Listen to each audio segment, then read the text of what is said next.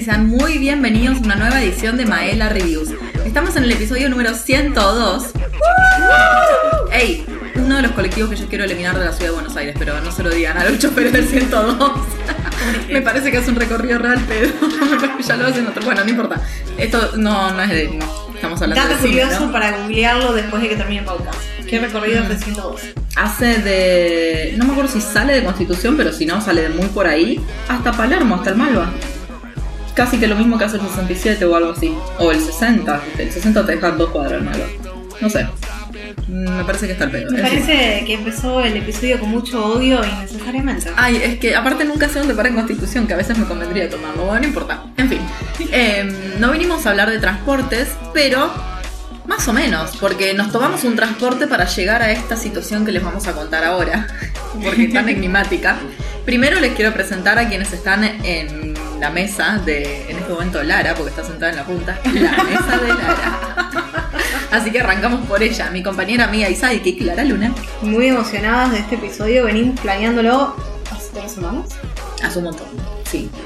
Fue difícil la realización, pero muy emocionadas de hablar de esta primera parte nuestra. ¿Qué dice? Porque es la primera, parte, es la primera vez que vamos a este festival. Sí, bueno, pero primera parte. Bueno, el año que viene sacamos la parte 2. En fin. Del otro lado también está, como no te voy a decir siempre, pero como ya se acostumbró medio que a estar en el episodio 100, así que ahora me parece que no la dejamos ir, la echamos a Lara de a poquito, es mi también compañera, amiga y super sidekick, Maru. Hola, ¿cómo va? Estoy también muy contenta porque va a ser algo totalmente distinto. Me encanta que mantengamos el suspenso, aunque ya se tiró una palabra que ella podía como más o menos deslizar de qué vamos a hablar, pero Igual tiene nombre el episodio, así que El episodio va a tener un nombre seguro. probablemente. Pero bueno, muy feliz. podemos ponerle el Festival de los Secretos, una plaza secreta mundialmente reconocido. Signo de pregunta. Bueno, en principio les vamos a decir, estamos con una mini picada mientras esperamos comida que va a llegar a la casa de mi hermano, a quien agradezco por prestarnos el espacio. Muchas gracias. También estamos con unas birritas y otras eh, cosas espirituosas. Y aparte, estamos con el aire porque hace 300 grados en la ciudad de Buenos Aires. Así que todos esos ruidos pueden escucharse, no van a irse con la edición. No me pongan presión.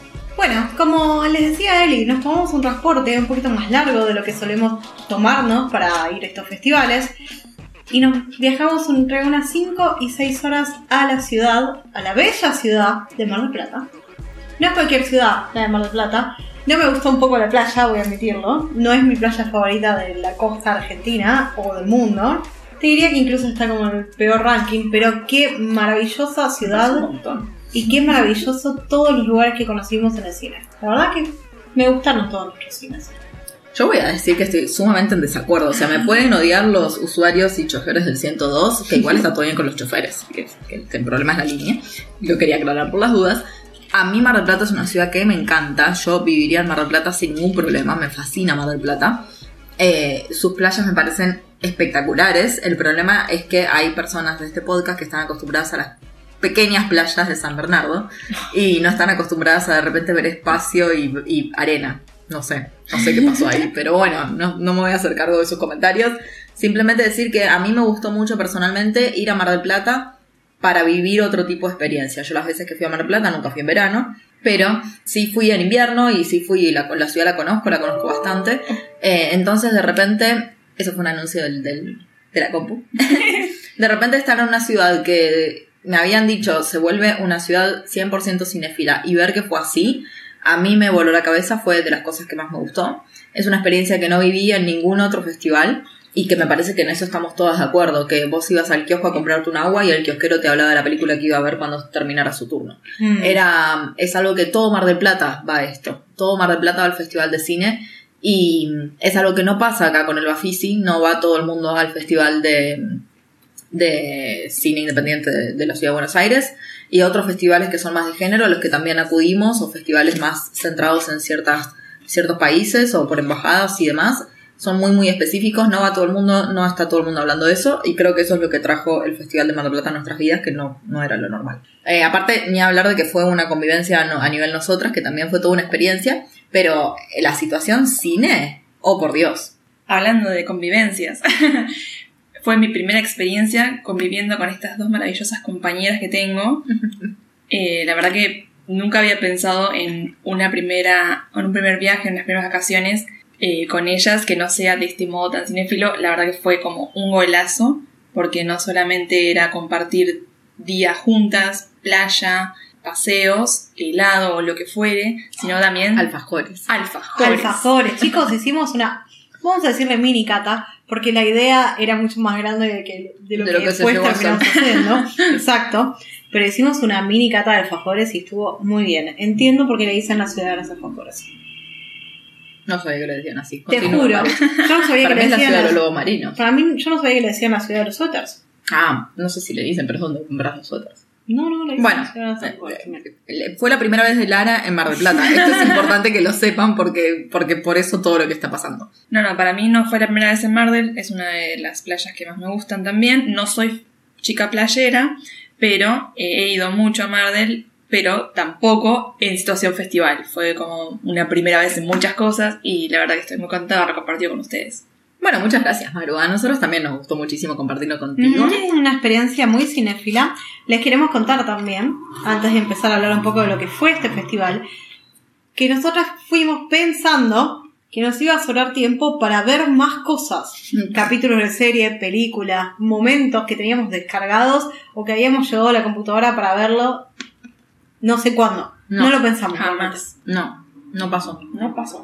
Pero yo creo que ya basta de hablar de las cosas que no logramos hacer, porque logramos hacer un montón de cosas. Logramos hacer un montón de cosas como, por ejemplo, hacer muchas cosas que hacemos en festivales, que, que nosotras vayamos juntas a un festival no significa que vamos a ir juntas a todas las películas, porque la realidad es que tenemos gustos distintos, aunque muchos parecidos, pero hay gente que prefiere una cosa por sobre la otra. Ustedes no saben lo que es nuestro proceso pre-preselección, o sea, nos hacen una idea. Y lo distintos que son todos nuestros recorridos para llegar a las películas finales que queremos ver. Es muy interesante igual eso contarlo, porque es re divertido como es el proceso. Bueno, yo cuento desde mi lado cómo es mi proceso. Yo soy una persona muy, muy esquemática, capaz por eso soy la que edita el podcast. Yo leo absolutamente todas las películas que hay, pero la realidad es que leo como el, el texto, o sea, hay dos sinopsis, una sinopsis corta y una sinopsis larga. Yo leo la sinopsis corta. Si la sinopsis corta, que mis mayores respetos a la gente que escribe esos em, catálogos, porque la verdad Parece en un tweet, tipo 140 Claro, palabras. es una cosa así, me tenés que agarrar con eso. Si no me agarra, yo no voy a hacerte pasar de, de ronda, básicamente. Ahora que estamos muy en modo mundial, es, es recontráválida la expresión. No pasan Em, a cuartos. Claro, no pasan a cuartos. Entonces, leo eso, todo eso de las cantidad de películas que haya. Este festival tuvo alrededor de 200 y pico de películas. Un Bafisi suele tener 400 y pico de películas o 300 y largos. Y el bar suele tener 30, 40 películas más o menos. 50. Sí, 50, por ahí anda. Esos son como nuestros festivales eh, así importantes y que el de Mar del Plata pasó a ser un festival anual para nosotros, claramente. Después paso, después de esta presele- pre-preselección, paso a eh, las puntúo y algunas como que me quedan en duda, como que capaz el tweet ese no me convenció del todo, pero me podría llegar a convencer. Me voy a la descripción larga, que suele ser el catálogo online, que tiene descripciones más largas y a veces trailers. Intento editar los trailers, pero a veces los miro. Em, porque hay, eh, la gran mayoría de los trailers hay que decir están bien hechos. El problema son los trailers de Marvel. Punto. después los otros trailers suelen estar bien hechos. Entonces después, bueno, me voy con estas medio en duda a la, a la parte larga de la descripción larga y ahí defino si estas que estaban así como en un lugar medio gris, si pasan al lado bueno de la vida, cosa que van a ser ampliamente consideradas para ser vistas, o quedan en el olvido. Eh, así que ahí armo mi selección y después ya es una cuestión de ir macheando horarios, ver lo que puedo ver y a partir de eso, con el resultado final se los comparto a las chicas. Entonces hay cosas que ellas van a estar de acuerdo, cosas que no, cosas que iré a ver sola, cosas que iré con una de las dos o cosas que iré con las tres. Por otro lado, el proceso selectivo de Maru es ligeramente distinto. Es, es similar en ciertas partes a- al de Eli, porque también arranco por el catálogo breve. corto, claro. Siempre en orden alfabético. Recuerdo algunas veces en que Eli como que tomaba Yo voy por las categorías. Eso. Yo voy por categoría, sí, es verdad. como, un- como un... Ay, no me sale la palabra, como un filtro. Claro. Empezar por categorías. Yo arranco desde la A a la Z. vienen las pelis como vienen, sean del- del- de la selección que sean. El- normalmente mi primera selección es muy, muy, muy larga porque como que me dejo llevar por muchas cosas. Como que todo me llama la atención en una primera instancia. Cuando tengo duda en alguna, recurro rápidamente en ese momento al catálogo largo y ahí también trato de ver si hay algún nombre, si hay algún director, si hay algún actor, actriz que me pueda llegar a llamar la atención. Trailers no miro nunca, es como una casi regla, el trailer me tiene como que llegar por algún lado en particular, YouTube, Instagram, me tiene que llamar la atención, o la tele lo capto y, uh, bueno, vi un tráiler, pero no soy de buscar tráiler porque a mí me gusta sorprenderme en el momento en que me siento y empieza la película. Y bueno, también la selección después arranca como un, un hilado un poco más fino, a ver de esto qué me llama la atención, si hay alguna trama, si hay algún género que prefiera por sobre otro. Hay géneros que acá tenemos como un... una... Ustedes ya saben. tenemos, ay, no me sale la, la expresión, La es como, no, es como que decimos, este no, este no porque sabemos que va a ser como muy lento, muy raro, muy... Mm. Eh, Sí, categorías, capaz, Claro. no tantos géneros, pero categorías Sí, en ese sentido. tal cual. La realidad es que las categorías en festivales suelen ser muy parecidas. Siempre Mm. tenés competencia internacional, competencia argentina, competencia latinoamericana, y después vas a tener cosas más tipo trayectoria, Vanguardia. o cosas que, vanguardia, o cosas que van más eh, como homenajes a cierta eh, persona, a cierto artista, cierto director, directora, lo que fuera. Entonces, yo creo que de todo lo que dice Maru, eh, algo que ella me aporta, que en general, por no decir siempre, cambia mi selección final, es que ella sabe quiénes están en las películas, quiénes las dirigen y qué sé yo, yo eso no lo miro nunca. Entonces, una de las cosas que me pasaron en este festival es que vi a un actor que me gusta mucho, mucho, mucho, gracias a que Maru me dijo que estaba esa persona en ese, en ese lugar y lo fui a ver. En mi caso, no puede ser más distinto. Yo agarro las 400 películas, 200 películas o 50 películas, busco palabras, palabras claves, véase tiburón, véase alien, véase hombre lobo, véase sangre, quizás depende. Zombie. Zombie. Siempre Zombie siempre. una de Si la película dice algo de zombie, por Mm. más de que O diga, no muerto sé. vivo o algo así. sí. Exacto. Eso va directo a un sí. Sí. Directamente pasa a la semifinal. Sí.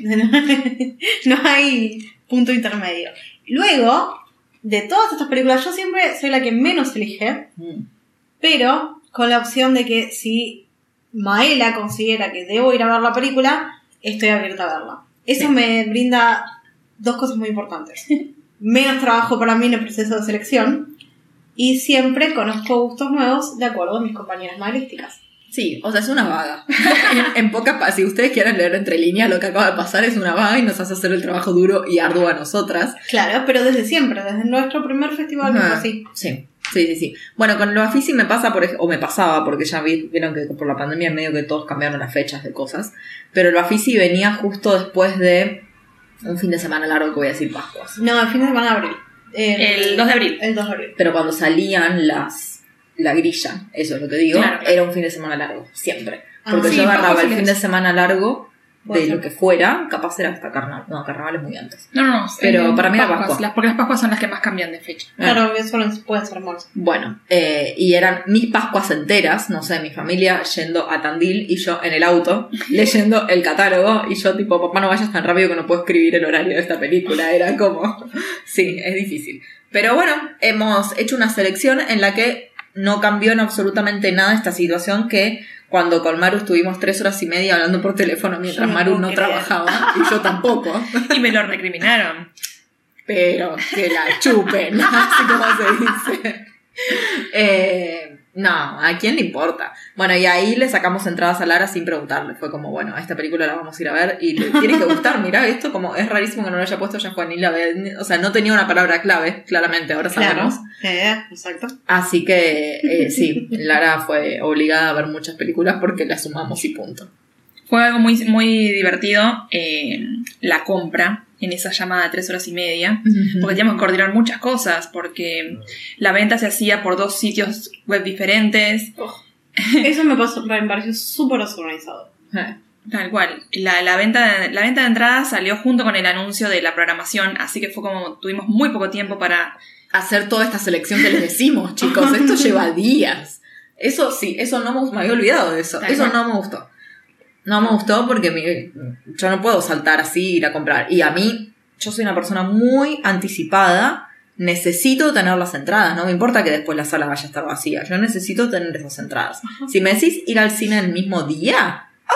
El estrés. El estrés. tipo ese estrés porque no va a haber lugar, porque voy a estar a 3 metros de la pantalla. Así vi la llamada y por eso así de traumada quedé. Ven, mi método de palabras claves, zombie compro, te hubiera resuelto la vida. No, sin duda, pero me hubiera perdido muchísimas otras cosas por no tener una Eli que me resolviera todo mi quilombo. Por eso somos tres. Triángulo perfecto. Pero sí, la, la compra fue así, especial. Pero um, algo que también fue súper especial y que creo que ya tengo ganas de empezar a hablar de eso, eh, fueron las películas que vimos. Mm. Como les decíamos, eh, algunas películas las vimos juntas, otras no. Yo llegué a 21 películas, pero acá vamos a aplaudir a quien más películas vio de este grupo, que fue Maru.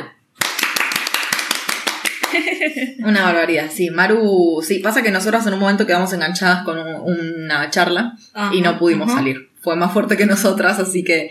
eh, y después Maru fue a ver películas sola también, que la pasó mucho mejor que si lo hubiera estado con nosotras. Debo decir que me dio un poquito de celos, no voy a mentir. me agarró el síndrome Lara. Pero, eh, nada, acá estamos, el palito. No Pude ver faltar. 23, dos más nomás que, que Eli, pero bueno, muy orgullosa y muy, muy, bien- hicimos un muy buen trabajo. Me parece que hicimos una muy buena selección. Y fueron aparte las primeras vacaciones que te pediste para ir al cine. En realidad no, porque las primeras las tomé para el Bafisi. Me Mm. tomé esos. ¿Qué fueron? ¿20 días? No, 12 días. Creo que me tomé. No sé, me tomé un montón de días. Ah, y me vi alrededor de 20 pelis en el Bafisi también. Chicas, ya, no me acordaba ya de eso. empezamos a planear ahora el festival del año que viene. Tenemos el festival de Mar del Plata, el festival de MDQ y el BARS. Son, Son lo los mismo, tres. lo que estás diciendo. No, el festival de Mar del Plata y el festival de Puerto Madryn, perdón. Ah, Ah, Y el BARS, que son los tres más o menos en el mismo mes. Yo diría que ya vayamos hablando con nuestros jefes para pedirnos el mes de noviembre para el el mes entero. para mí no es una cuestión de hablar con nuestros jefes, sino es hablar con algunos festivales para que no se pisen entre sí. También, Sí, totalmente. Totalmente. Creemos Pero que- no le podemos decir al bar, che, volvé a hacerlo en octubre como debería ser. Yo creo que sí se puede. Tenemos, tenemos la forma de preguntar, Sí. de pedirlo. Yo creo que el pedido se puede hacer. Lo- y lo que pasó con el Festival de Mar del Plata fue también eh, cuestión de, del El mundial. Claro, Mm, claro, así porque que- en general es más adelante. Sí. Sí, Probablemente el año que viene sea algo distinto. ¿Más para diciembre? No, no, más para noviembre, principios de noviembre. Este año fue en principios de noviembre. ¿Fue principio de noviembre? Ajá. El 3 al 3. Ah, entonces es, an- es después. Es después. Después. Ok, después. entonces que en diciembre. Sí, sí, más tirando a diciembre, pero siendo noviembre. Bueno, si Pablo nos está escuchando, nuestro querido Pablo Conte, eh, Festival de Mar Plata para el 4 de diciembre, así festejo mi cumpleaños, cumpleaños. en el cine. ¿En una playa que no te gusta? Pero en la Mm. ciudad me gustó. Y la ciudad y los, ya te dije, los cines, muy lindos cines. Sí, verdad. muy lindos cines, eso es verdad. Pero bueno, algo que queríamos hablar y ya empezamos a meter en eso es un poco de las películas que vimos, porque les decimos vimos un montón de películas, entonces es solo justo que ustedes se enteren al menos de algunas de ellas. Y creo que estaría bueno empezar con las películas argentinas, hubo mucho cine argentino, siempre está la categoría de competencia argentina, tanto en el Festival de Mar del Plata como en el Bafisi, que es el fuerte de acá de la ciudad de Buenos Aires. Las películas argentinas están siempre aparte. Y hay algunas que no entran en competencia argentina, pero siguen estando en, otros, en otras categorías y siguen siendo películas argentinas. Eh, así que no es que solamente vamos a ver competencia argentina. Y la verdad es que este año, eh, particularmente, me gustaron casi todas las películas. Obvio que la más fuerte fue Argentina 1985, pero no la fuimos a ver. Yo personalmente ya la había visto antes, entonces no fui a verla. Y a las chicas no les dio la vida con, con todas las otras películas. es como la película que se consigue fácil, ¿no? También a uno un Mm. festival tiene que intentar, o al menos yo intento priorizar, ver las cosas que no vas a después conseguir en otros lugares. Totalmente. Eh, de hecho, alguna película de Netflix nos quedó afuera por esa misma situación, porque iba a estar en Netflix, claro, porque, porque iba a estar en Netflix. Entonces, Sin embargo, nos quedó una adentro porque no sabíamos que no venía de sabíamos que iba a estar. Cuando empezó y me apareció la N roja, dijimos, ah, bueno, ya estamos acá. Ya está. Sí, sí. Pero bueno, si nos ponemos a pensar en la primera película argentina que vimos en este festival, iba a ser de la que más te vamos a hablar. Oh, No sublime. te vamos a mentir. Fue muy fuerte para nosotras Sublime. Tan fuerte que Maru, al nivel que se estrenó acá de vuelta, se volvió a verlo. Llevó a más gente porque sí, nosotras no paramos de recomendarlo en nuestras redes. Si Ujú, nos seguís, arroba Maela Reviews en Instagram y en Facebook, llenamos las historias de Instagram con esta situación. Nos encantó mal Sublime. Peliculón. La verdad, no, no, no hay palabras suficientes para describirla. Una historia muy, eh, muy íntima, muy personal, pero también muy de la que la gente se puede sentir identificada. es la adolescencia y los sentimientos más puros que empiezan a florecer.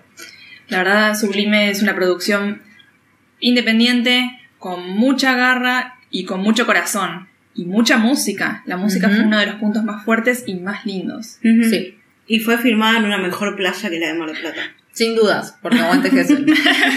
en tu cara, San Bernardo. No, es mi lugar de la costa de Gessel. No, sí, la verdad es que estuvo muy buena, muy buena. Aparte, la posibilidad que te da también un festival, que capaz no te lo da el cine convencional, de todas formas sí pasó con Sublime, pero bueno, justo capaz no es el ejemplo. Pero es estar en contacto con los realizadores, con los actores, las actrices, los artistas que están detrás de ello, con los compositores musicales, con todo. Y mm, se llenó de gente el escenario de Sublime, se llenó de gente, eran como, no sé, 10 personas fácil. Claro, estaba el director, todos los personajes principales, estaba la persona de la música, estaba algún que otro personaje secundario también, Productoras. las productoras. productoras. Y este festival me llevó a darme cuenta qué importante que son las productoras. Eh. Porque Sublime no tenía redes sociales cuando se estrena en el Festival de Mar del Plata. Y yo no sé si fue ante la insistencia de Maru, que, ay, ¿cómo les puedo taggear? Ay, Para ¿dónde mí sí, están? eh, para mí sí. Que la productora dijo, bueno, o sea, que vamos a tener que hacerle un Instagram a la película. Y le hicieron un Instagram a la película. Yo a la gente le dije que fue Maru, así que ¿Y ya sí? fue. Va a quedar para la historia que sos la fundadora de... Sí, la RRPP, de- además de Maela Rivir, de otras cosas. Totalmente. Y para que tengan una idea, es una película que no sabemos cuánto va a durar en cines. Estuvo, se estrenó en el Gomón y en varios cines también. En Ujú. Hoyts, por ejemplo, estuvo estrenada, así en que... los comerciales y en otras provincias también. En los cines de Inca seguro. Sí, a ver, si, si obviamente la buscan en Cinear, va a estar en algún momento, Sí. no sé si ya estará, pero en algún momento va En a estar, muy probablemente, probablemente cuando salga de las pantallas. Es una hermosa película, está situada como, como decía Lari en Gessel, también tiene mucha grabación en la ciudad de La Plata, así que si son platenses, sepan que la gran mayoría de los actores y actrices son de La Plata. A ver, se trata un poco de este amor adolescente, de esta situación de de repente me gusta un amigo y puedo mantener esa amistad o elijo, o elijo declararme y ver qué pasa. Eh, aparte compartir una banda de rock, que como cuando sos adolescente tenés una banda de rock o tu amigo tiene una banda de rock, es como que todo el mundo tuvo una banda de rock. Bueno, Sublime eso, nos gustó muchísimo, está muy bien cuidada, es una película que está muy bien cuidada y que realmente habla sobre el amor y la amistad y que va más allá de cualquier tipo de género también. Mm. Entonces eso me, me pareció muy bello. Sí, y de nuevo, la música es algo que nos guió todo lo que fue el festival.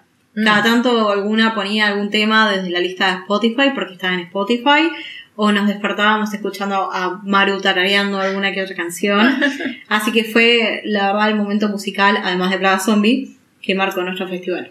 Sí, y con decirles que eh, fue la película que vimos en el segundo día de muchos días de festival, así que sepan que escuchamos la banda sonora un montón de veces. Totalmente, la verdad que fue lindo, no solamente lindo compartirlo entre todas, sino también con el elenco, porque acercarse a ellos, darles las palabras de aliento, escucharlos en las entrevistas, escuchar sus opiniones, eh, fue algo que, como decíamos en un principio, es algo que solo estos, estos festivales te permiten, conocerlos y que ellos den a conocer todo lo, lo que pusieron para, para hacer de esta producción algo tan bonito. Algo muy importante sobre los festivales, querida audiencia que nos escucha, si el director, productor, cast o alguien que estuvo en la película está en la sala donde vos estás viendo la película, no te levantes y te vayas. Yo entiendo que a veces los tiempos en los festivales, a nosotros nos ha pasado un montón de veces, tenemos una, una película tras de la otra, pero es una cuestión de respeto. Hay gente que estuvo un montón de años trabajando en esa película o que quiere compartir a esta sala llena todo lo que fue la experiencia. Y si vos te levantás y te vas, se dan cuenta. Sí, sí, sí, obvio. En, e- en una segunda película que fuimos a ver Argentina, que fue Legítima Defensa, la sala ya de por sí no estaba llena, igual era tarde. Mm. Está bien, no estaba llena porque era muy tarde. Pero mucha gente se paró y se fue mientras el director y varias gente del cast estaba preparándose para charlar postproducción. Sí, o sea, nosotros realmente entendemos los tiempos de, un festival de cine. Pero si hay algo que sí pasó en el Festival de Mar del Plata es que vos no estabas corriendo en general de una sala a otra, porque había horarios muy prefijados, eh, eran horarios muy establecidos, así como el Mundial, que vos sabés que más o menos a una hora vas a tener un partido y después hasta cierta otra hora no hay otro partido, pasaba un poco eso. Eh, no nos, también es la cantidad de películas, ¿no? No nos pasa en el Bafisi que tenía el doble de películas, al menos Mm. la última fun- la última vez que fuimos al Bafisi tenía doble películas y, y ahí sí, yo me he tenido que levantar en momentos, pero no, obviamente no espero que estén ahí parados en, lo que pueda de, de mi persona. Eh, me he tenido que ir, pero dentro de todo, a ver, para que sepan, cuando los creadores de todo esto se quedan, no es solamente para hablar de cosas técnicas. No es que se trata de una conversación a la que solamente pueden acceder los estudiantes de cine o, o propios creadores de cine o realizadores, sino que son cosas súper convencionales como qué te inspiró a hacer esto y capaz de repente te enteras de historias, historias de vida que son súper interesantes. Vamos a hablarles después de una película mexicana que vimos que para mí fue una del Nos top rompió 3. todo. Sí. Y que tiene que ver con la historia personal de, de la directora. Y de repente vos decís, ¿cómo mierda llevaste tu historia personal a esta película, no? Eh, y, y te pones a pensar un poco eso y te genera también un movimiento distinto al que te genera la película. Así que eso lo vamos a, obviamente, siempre, siempre recomendar, quedarse, si, si viene la gente. Y después, no, o sea, nosotros, bueno, somos las tres periodistas, entonces después siempre vamos a preguntarle más cosas, pero pero estar ahí siempre está bueno y es súper gratificante para el otro también. Y aplaudir. Muy importante aplaudir. Totalmente, definitivo. Vi mucha gente que no aplaudía cuando terminaba una película. Si no está nadie de la película o si no se presentaron y no aplaudís, bueno. Pero si sabes que está el director y dijo espero que la disfruten antes que la empieces a ver, aplaudila, por más de que no te haya gustado tanto. Es un reconocimiento. Claro, al importante. trabajo. Tal cual. Ujú. Estoy de acuerdo. Pero bueno, otra película que vimos argentina, que es la que mencionó justamente Lari, la vimos después, unos días después de Sublime, que seguíamos volados la cabeza con, con esa película, fue algo totalmente distinto, que fue Legítima Defensa. Legítima Defensa es una película que yo me imagino mucho más en el Festival de Medio Ambiente que hace esta cadena de cines de acá, eh, que es Cinemark. Cinépolis, creo que es. Mm, ¿Cinemark? Cinemark, me parece que es. Cinemark, sí. Eh, me la re veía venir por ahí. Es una película situada en un pueblo y cómo eh, una persona sale del pueblo y le tiene mucho odio a este pueblo y está viviendo en la ciudad y qué sé yo, y la vida lo lleva a volver al pueblo para resolver unos crímenes y, y cómo de repente te das cuenta que hay toda una mafia súper poco ambientalista del otro lado que determina la vida de toda la gente de ese pueblo. Mm. Eh, me pareció súper interesante, me pareció sumamente distinta a Sublime, como para que se sepa también que el cine argentino no es siempre lo mismo. Creo que eso es importante también marcarlo. Y me generó mucha intriga, tuvimos como distintas visiones. En la charla posterior con el director hablábamos de que capaz unos habíamos entendido una cosa de ciertos personajes, otros habíamos entendido otras y él lo había tomado de otra forma. Entonces también es súper interesante ver cómo se generan otras visiones. Y a mí me gustó, no voy a decir que fue mi favorita del festival, porque realmente si hablo de cine argentino fue sublime, pero realmente me gustó, me pareció muy interesante y me parece que también es un tema bastante corriente, ¿no? Este, esta fábrica gigantesca dentro de un pobre pueblo que, que determina la vida de todos y que, que va más allá igual de las cosas medioambientales. Eh, se trataba también de otras cosas. Lo que a mí me gustó mucho de la película y me llamó mucha atención cuando la vi, no la vi norteamericanizada. Viste que normalmente en este tipo de películas hay muchos eh, reflejos de las películas norteamericanas, tanto en el diálogo como en los movimientos de cámara, como totalmente sorprendida. Era un producto 100% nacional donde no utilizaban el, lenguaje neutro innecesariamente en varias escenas. Eh, la, la belleza del trabajo de cámara de esa película es algo que hasta el día de hoy me acuerdo. Muy, muy, muy linda. Y eso, no veía nada reflejado típico cliché de película norteamericana que a veces suele suceder en las producciones nacionales también. Y algo muy gracioso, porque a mí siempre me. Cuando me pongo a ver una película, siempre empiezo a relacionar actores, actrices. Eh, arrancan los créditos y ver a un actor de sublime en un papel totalmente distinto. Javier Drolas es un actor que conocemos de una de nuestras películas favoritas independientes, que es Medianeras. No sé si alguno la vio, pero es una de las películas románticas argentinas más bellas que hay. Es muy bella. Es Es, muy verdad bella. que es muy bella. Pasa que nos tocó hacer un trabajo práctico y a mí me chupo con las pelotas porque la vi 100 Sí, veces. pero 100 veces, pero es muy linda película, sí, es verdad. Y ver a este actor interpretar dos papeles totalmente distintos en dos películas tan seguidas en el, en el mismo festival fue algo sorprendente también de ver. Por esto de, de la, la calidad del guion, el, el tema de cómo se fue construyendo cada personaje en esta historia de legítima defensa. Es también como muy interesante el trabajo, fue uno de los disparadores de, de tantas preguntas que tuvimos por cómo, eh, cómo se presentaban, cómo presentaban sus historias. Era, no sé, no- nos dejó también bastante con va- varias dudas. Algunas pudimos resolver en la, en la entrevista, en, en la charla con el director, y otras seguimos con la duda. Y otra sí, como que dijo, bueno, me parece bien, piensen lo que os gusten. Parte de la experiencia de este tipo de cosas también es decir, yo pensaba que era tal cosa y que el director diga, está bien. Puede ser eso que vos pensás también. Sí. Como bien dijo nuestro amigo Spielberg, cada uno trae sus propias emociones y experiencias al mundo audiovisual. Yo pensé que ibas a decir Life finds a way. Porque es la frase de Spielberg.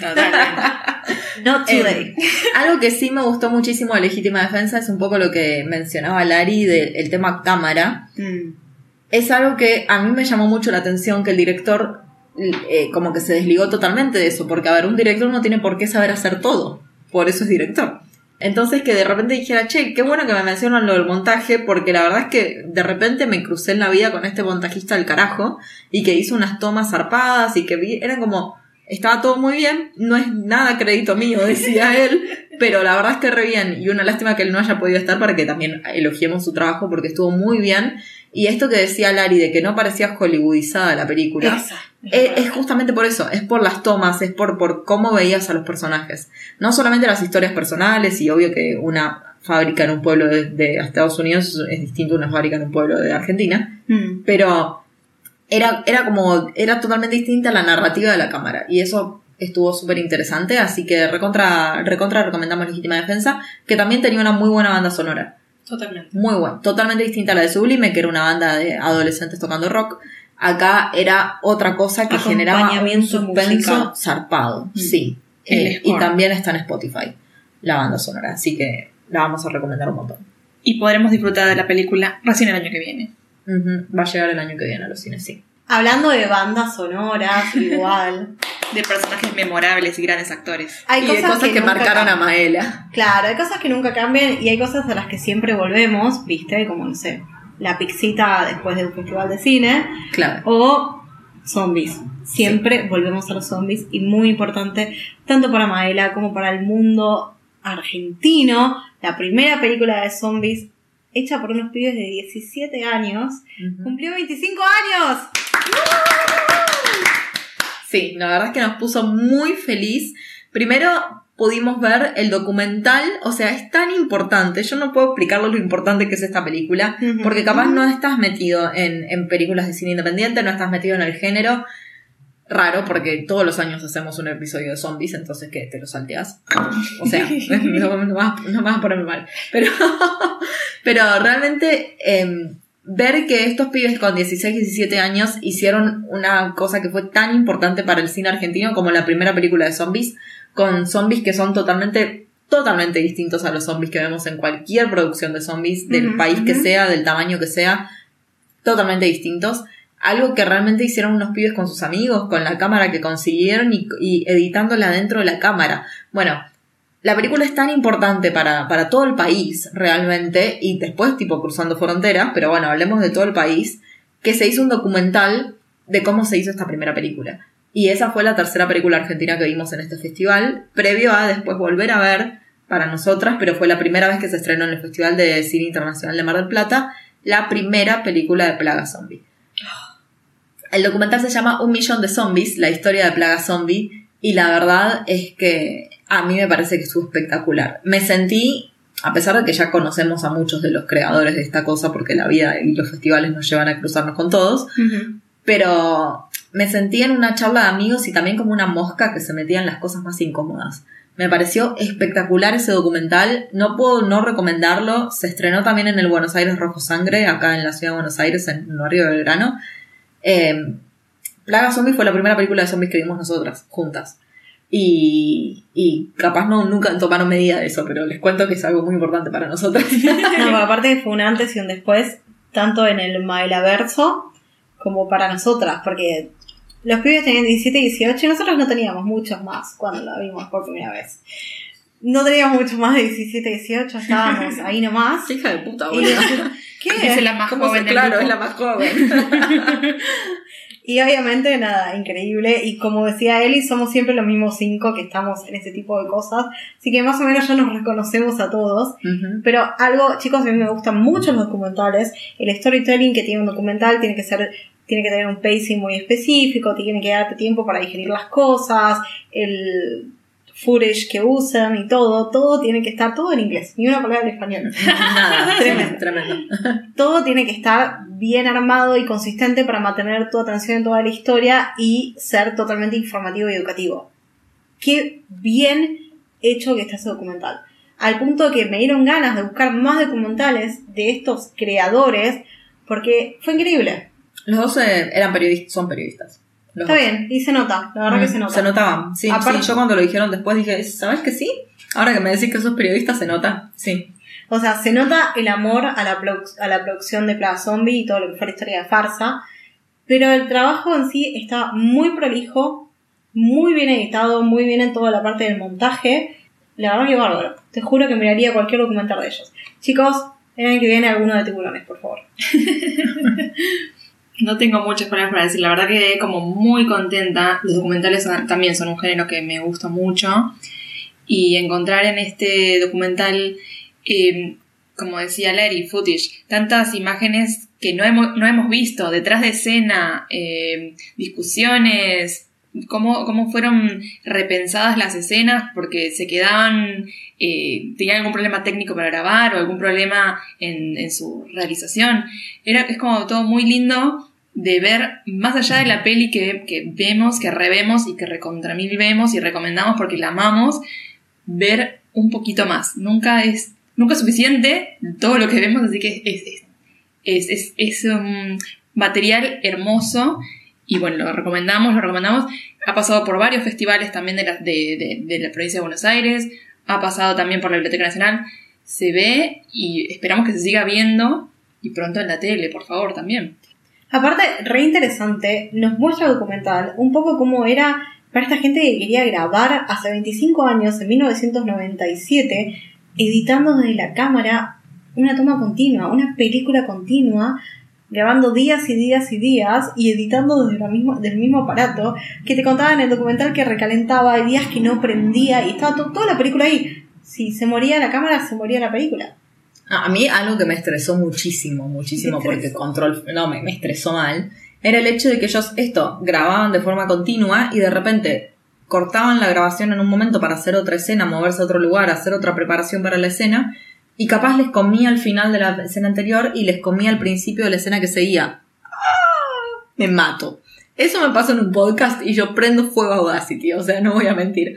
Eh, no, no, no está bien eso, no está bien. Lo que queremos decir con grabar de forma continua es grabar el inicio de la película y cómo sigue hasta el final. No pensando en, bueno, voy a reordenar esta escena, ponerla antes, ponerla después. No, no. De, como arranca la historia, inicia y hasta el final no se para de grabar. Y estos son los riesgos que se corren, como dicen las chicas, de comerse pedacitos por hacer pausa y después de tratar de seguir grabando en continuado. Es muy difícil. Pero La es muy meritorio lo que hicieron. Sí, súper interesante. Y la historia de ellos de atrás, que un poco conocíamos y un poco no, también fue súper interesante. También es un poco que, que yo siento que a nosotras nos tocó por el lado de de repente esto para nosotras no es un trabajo bajo ningún concepto y es algo que hacemos porque queremos, porque de repente ser solamente tres hablando de cine no será poco, entonces bueno, está pasando esto. Y, y dijimos como, o sea, qué loco ver como amigos que trabajan juntos, viste como siempre te dicen nunca te metas en un negocio familiar. Mm. Bueno, no sé, o sea, depende también los niveles de amistad que tengas o cómo sea la otra persona, porque también, no sé, hay gente con la que puedes hacer cosas que son tus amigos, hay gente que es tu amigo de noche y hay gente que es tu amigo de día y no sé, como que estas cosas.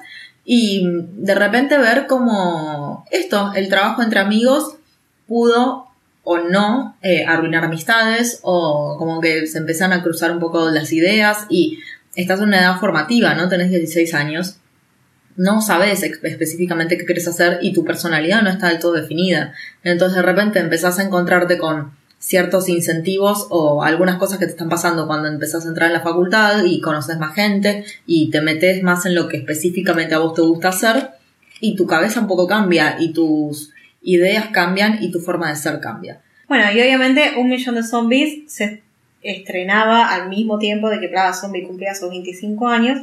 Y Plaga Zombie, por supuesto, la fuimos a ver de nuevo a un cine que no estaba muy lleno, a contrario de lo que creía nuestra amiga Eli antes que empezara. Yo no me van a hacer 40 minutos de cola. Sí, éramos las tercera, cuarta y quinta de la cola. Eh, y éramos, no sé, un 15% de la sala nosotros. Sí, bueno, pero yo les expliqué cómo era. O sea, ya lo saben. No, no es raro lo que estoy diciendo. Sí, pero bueno, pará, nos hicimos remeras conmemorativas. Yo creo que esto es Nos importante hicimos mencionar. remeras conmemorativas y nos sacamos foto con uno de los protagonistas, Director. directores, productores, personas responsables de Plaza. Sí, todo. Realizador de Plaga Zombie, sí. Sí, la verdad es que siempre es un... haber visto Plaga Zombie de vuelta después de hace cuánto, porque ¿qué la vimos? En 2000, 2013, 2003 en el Bafisi. casi 10 años después. Diez años después casi volver a verla, sí, siguiendo siendo nosotras, pero como, no sé, más viejas. Eh, fue muy, muy divertido, muy divertido, la pasamos muy bien y nos llamó mucho, a mí particularmente me llamó mucho la atención en realidad, que había mucha gente que no había visto las películas. Correcto. Esa gente elige las películas como Lara, con palabras claves. Perdón. Zombies. Ah, eso venía a decir, eso es otra cosa que me había olvidado.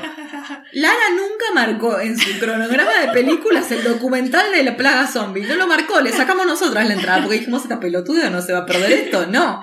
Y fuimos y la sacamos nosotras. Y si de repente tenía que trabajar y no podía venir, no importa. Es como que, ¿qué te vas a quedar afuera? ¿Qué estás haciendo? Aparte No. tenía todo lo que me gustaba. Era un documental, hablaba de zombies. No, no, era re confuso que no lo hayas elegido. No, no, no me vengas a decir que elegís bien, porque no. Pero No. volviendo a lo que decía Larry, de encontrarnos gente tanto en el documental como en la proyección de Plaga Zombie que no conocían la película. Eso es también lo lindo Me de pareció re loco. lo lindo de este de este festival, de estos festivales, cuando empezás a cuando te proyectan películas que uno ya se supone que vio, pero que las acercan a un público que no, que no lo conocía. Ey, ojo, nos pasó con Plaga Zombie con otras personas, pero de repente alguna de nosotras fue a ver Depredador por primera vez y fue en el cine. Yo, Maru. O sea, son cosas que te pueden pasar, que estos festivales también Total. de repente tienen estas cosas que homenajean a ciertas personas y de repente te estrenan películas que tienen un montón de años. Yo estoy a la espera de que esto pase con Jurassic Park porque es un homenaje a Spielberg y vea a Spielberg. Oh, Jurassic Park en el IMAX, por favor. En cualquier pantalla grande yo igual soy feliz, pero También, sí. pero que venga a un festival y que lo traiga a él y que seamos felices y lo conozcamos y ¿Te somos- imaginabas otra vez Spielberg? Yo me largo yo, chicas, a mí con la gente que yo admiro fuerte no me sale a hablar. Sí, no me sale, ya me pasó una vez. No puedo hablar, no puedo hablar. No puedo hablar. No importa, yo hablo por vos. No, no Me, quiero. me dejas anotado lo que no, no querés que te diga. quiero. Yo No. como, como yo pidiéndole la foto a Javier Tebele. Te amo, qué sé yo. Tu voz sube tipo Sí, tres sí, tonos. Igual Maru es totalmente, la verdad, ojalá tuviéramos sus poderes de relacionamiento social con toda la gente del, me- del medio audiovisual porque es increíble. No, no, yo creo que también, o sea, sí, Ma- Maru lo que pasa es que apunta a la gente que está en pantalla o detrás de pantalla. Lari apunta a los organizadores de eventos. Total. Yo edito el podcast. Bueno, y compras entradas, por Y favor. compro las entradas, es verdad, es verdad. Porque recorde- no, no recordemos. Comentamos que teníamos también nuestros roles en, en festivales pasados como el Bafisi, de organizarnos quién iba a hacer la fila a comprar las entradas. En Sí. realidad, ¿quién pierde? Era la que perdía en ciertas cuestiones y bueno, dos años seguidos me tocó a mí y les debo uno que me salvó la pandemia y que empezó a salir online a vender entradas y ya está, cambió la vida. Sí, igual creo que este año la sacó Maru, Eh, ¿De qué? el ¿De Bafisi. la Bafisi? Puede ser. No me acuerdo. Para mí la sacamos online. Sí, somos online. La sacamos online, pero me Sí. parece que la sacó todas Maru. Ah, eso puede ser. Eso puede sí, eso sí. Nos queda una última película argentina, que esa no la vio Lari porque ya se había ido de, de Mar de Plata, ¿a ustedes les parece? Pero sí la vimos con Maru y es, es la película hollywoodense de Argentina. Tremenda. Es muy, muy buena. Muy buena. Estamos hablando de Legiones, eh, una película de terror, sí, es una película de terror, pero que habla del chamanismo, que se basa en misiones, se centra en misiones, y que yo no me esperé ni en pedo que me fuera a gustar como me gustó. La verdad, la palabra chamanismo, todo lo que tenga que ver con ese tipo de cosa mística, a mí me encanta, yo me mando como a la pileta. Ah. y no podíamos Palabra faltar. clave. Tal cual. No podíamos, no podíamos faltar en una película de este, de este estilo porque se la veía, lo intuí, no sé, lo leí y me pareció que, que- que iba a estar, que era, que era digna de ver en pantalla y nos sorprendió mucho eh, visualmente cómo, cómo Mm. se realizó. O sea, Zarpado. Muy zarpado. Los mejores efectos especiales que vimos en todo el festival fueron esta película. ¿eh? Definitivamente. Tranquilamente. además encontrar también caras nuevas, caras conocidas, una cara de, de plaga zombie. Es como... de- tenía de todo, tenía ¿Quién estaba de Zombie? Estaba John West. John West. John West. Ah, Berta. Berta. Mm. Sí. Eh, es increíble, la verdad que tenía un guion muy interesante, pero sobre todo esto, los efectos y como no puede faltar en el cine argentino, humor. Mm. Nos matamos de risa con algunas situaciones, porque también ocurría eh, con, un, eh, con un grupo de personas eh, de edad adultas, adultos mayores, en un Psiquiátrico. en un psiquiátrico. Sí. Ah, Era, era como un- algo Muy particular, muy difícil de llevar, según nos contaban en, en La la, charla en la posterior. charla al final. Eh, es difícil trabajar con gente grande, es difícil trabajar con gente en reflejando que es una situación en la que están, eh, que se tratan problemas mentales, pero la verdad fue sorprendente, muy divertida, pero también muy terrorífica Mm.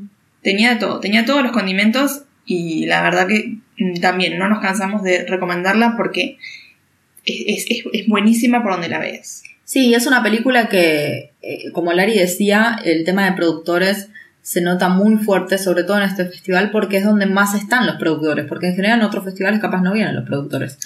Y en este no solo estaban, sino que hablaban y muchos productores eran la primera vez que veían la película proyectada. Wow. Y nos pasó con Legiones que yo al menos tuve la sensación que es la película que la puede romper de verdad afuera y que la rompe de verdad. Más que Una- 1985. Esa es una película que va a estar nominada para los Oscar o va a entrar dentro de la posibilidad de ser nominada para los Oscar. Esto no es una película que vaya para eso, yo no, no creo que sea material de Oscar. Viste, como nosotros sabemos, nosotros hablamos de esto hace do- dos días, de hecho, de qué cosa es material de Oscar y qué cosa no.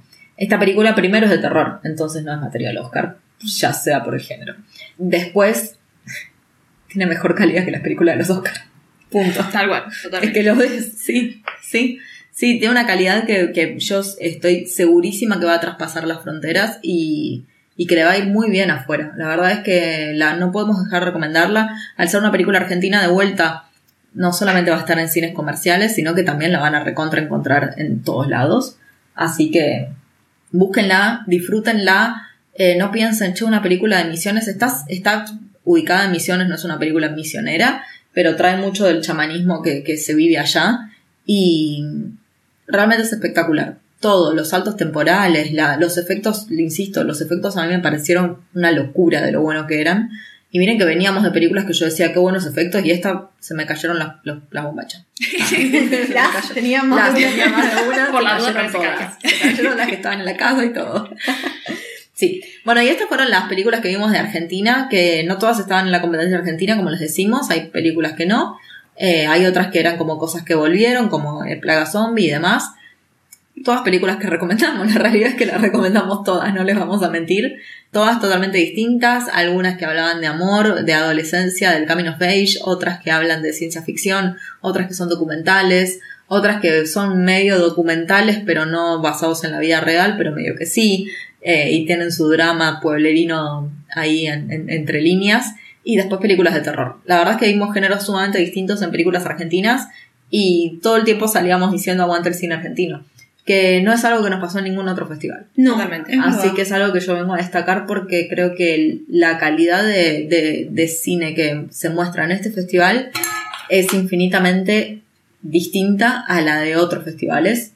Primero porque no todo es 100% independiente y acá se nota. Acá se nota que hubo un presupuesto que bancó estos efectos especiales. Mm. Totalmente. La verdad que me arrepiento de no haber visto la del el chamanismo en Misiones, pero no podemos decir que no tuvimos nuestra dosis de chamanes igual en este festival. Como será. Eran chamanes también. Ah, Chicas, ah, sí. No enganché. No, mal. enganché. hoy la neurona la tengo yo sola. ¿Sabes la por que qué? compartimos los tres. ¿Sabes por qué no enganchamos? Porque no, no eran chamanes, eran chamanas. Eran Era una película absolutamente femenina. Femenina, súper femenina, mal. Súper. No sabía que chamanes era una. No, no, digo. No, te está diciendo. Es un chiste, pero totalmente. La película con el 90%, 95% me atrevería a decir, del elenco es femenino. Sí. Pues era que yo les voy a decir, vieron que yo el terror no. Eh, yo Legiones no la elegí, yo Legiones la fui a ver por Maru. Huesera, no me acuerdo si la elegí, pero a mí me suena que sí la Yo creo que elegí. sí, Sí, yo me suena que sí la elegí. Capaz no sabía que era de terror. Ojo, puede pasar. Pasa que igual en este festival dije, voy a ir a ver las de terror también. O sea, como que, nada, ya está, estoy acá. Viajé en, viajé en un colectivo que me llevó muchas horas, así que ya está. Y mm, Huesera es una película mexicana dirigida también por mujeres, una mujer en realidad, y toda la gente de atrás de cámara, casi todos son mujeres, Hmm. así que casi todas son, son mujeres. Y mm, sin embargo no es una película feminista, no, no, no la marcaría como una película feminista, pero Ajá. sí que habla de el mandato social, de el también engañarte a uno mismo y seguir ese mandato social porque es lo que hay que hacer. Y creer que con eso sos feliz y de repente, bueno, no sé, quedar embarazada cuando en realidad no querés ser madre, pero te decís a vos misma que sí querés ser madre. Y que todo el mundo a tu alrededor te diga, vos madre, y se te cagan de risa porque es la gente que te conoce eh, y no es capaz la, la máscara que estás mostrándole al mundo. Eh, sumamente interesante, esto pasó a niveles de terror y voy a dejar que ustedes hablen de esta película. Yo voy a decir, fue el top, top 3 de las mejores películas que vi en el festival, me pareció espectacular, mal, muy buena. Yo te voy a decir que está en mi top 10 de películas que más, no sé si miedo, pero más sensación de incomodidad me dieron. Totalmente La huesera. Huesera, huesos. Se tienen que imaginar de que no era algo. Era muy física. Una película muy Era física, muy, sí. una película que podríamos decir que es de body horror. Claro. de todo lo que es el género de... Estaba por interrumpirte y decirte que es una película de horror, no de terror. Mm. Pero no tiene todo lo que necesita el género del horror también. Es como un híbrido. Bueno, es que la directora dijo que tampoco era un género. Es verdad que ella dijo, cuando dijimos, dijo lo de películas de género, que tipo nos miramos como esto no es una película de género, pero sí, en Ujú. realidad sí es una película de Sí. género, de género de terror. Claro. Pero no sé si- si está en mi top 3 de películas que viene al festival. Sí me gustó muchísimo más que otras, seguro. Pero me quedé como medio traumadita, como para decirte si la. Ah, no, yo también la pasé para el culo. eh. Imagínense si Lara le pasó mal, o sea, yo. Eh, pero me pareció muy buena. No, no les vamos a spoilear, pero tiene que ver mucho con todo lo que es las aptitudes físicas de la protagonista, que literalmente se sonaba todo el cuerpo, básicamente. Ujú. y todo el tiempo las manos. Hasta en un momento, clase- esto que se ve en el trailer igual no vendría a ser un spoiler, pero tipo quedarse como dura de sonarse las manos. Chicos, terminó la película y yo tenía una snob del cine al lado mío sentada, sonándose las manos. No aprendiste nada. No aprendiste nada. Nada. Presta atención a la película. Oh. Sí, sí, hay cosas que a uno lo ponen medio mal, es verdad. Eh, hay que destacar también en esta película, voy a decirlo de vuelta, pero me había gustado mucho, mucho, mucho los efectos visuales y te digo, para mí eran los mejores hasta que vi Legiones. Eh, pero también efectos visuales súper destacables y nada, algunos clichés del, del terror que están, sin dudas, pero hay otras cosas que me sorprendieron un montón y meter el chamanismo como lo metieron, no me la veía venir. No. Y me parece que estuvo muy bueno, muy bueno todo este también como el, el no sé, mundo subalterno, no sé cómo decirle, como este otro plano. Eh, me pareció súper interesante y, y al momentos me ponía muy nerviosa, muy nerviosa, muy... Estoy ahora en este momento, estoy moviendo la piernita como muy, muy, muy nerviosa. Hay momentos que la película me puso muy mal, muy mal. Eh, pero bueno, nada, sobreviví. contenta. Aparte, con un final que dividió las aguas para todos Ah. lados. Sí. Ninguna de las tres pensaba lo mismo del final y la No. directora tampoco. No, sí, se fue al carajo eso. Esto es lo bueno de estos festivales. Termina la función, la directora ahí presente, lista y preparada para todas nuestras preguntas, pero no estaba lista y preparada para todas nuestras preguntas. la verdad que la incógnita del final, que yo pensaba una cosa, Eli pensaba una cosa, Maru pensaba una cosa y la directora dijo otra, fue como, entonces, ¿cuál es el verdadero sentido de la película? Es también como nos pasa a todos. Desde nuestras experiencias personales lo vivimos distinto, lo interpretamos distinto, pero es lo, lo bueno que tiene el- lo, bueno que tienen los festivales es la oportunidad de hablar con los creadores, aunque nos digan lo contrario a lo que pensamos. Así que no, está buenísimo. Eh, y sigo recalcando el tema de los personajes femeninos, lo, lo- lo distintamente marcados que estaban con respecto a los personajes masculinos. La verdad, una película totalmente distinta. También, ¿no? Insistimos en que no era feminista, pero la figura de la mujer era muy destacable y muy importante eh, en cuanto a los personajes que giraban alrededor, alrededor de la protagonista. Claro. Y aparte nosotras decíamos que nos tomamos un micro largo para llegar hasta Mar del Plata. La, la directora vino desde México, se bajó del avión y vino directamente a la sala de cine. Una ídola. No, genia. Dijo hace más de 20 horas que estoy viajando, pero wow, mira esta sala. Amamos, la La amamos, la una amamos. genia mortal. Bueno, y ella es una de las personas que yo les mencionaba al principio del episodio que de repente te enterás que es una directora que te da una película de terror y de eh, body horror, como decía Lari, y lo basó en una historia personal. Es Y como es su que, primer wow. largometraje. Y es su primer largometraje. Todas, como- todo, todo. O sea, todo lo que te espera, nena, por favor te pido. No, no, no. Muy bueno. De este festival a los dos siguientes está en Buenos Aires y la va a romper por todos lados. Muy bueno. Sí. y la pasaron en el bar también, ¿no? Claro. Sí. Y así como te decimos, bueno, de repente esta película no es feminista, pero sí habla mucho de la mujer y demás. Sí hay una película feminista donde hay muchos hombres.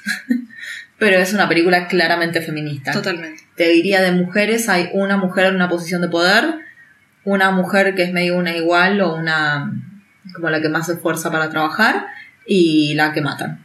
Esas son como las mujeres que aparecen y la amiga de la que matan, ¿no? Cual. Es una película que, vamos a empezar diciendo, es una película francesa que se llamaba La Noche del 12, esa es nuestra traducción. Es, es lo que podría ser cualquiera al momento del noticiero que vos prendes. Total. Y se hizo película.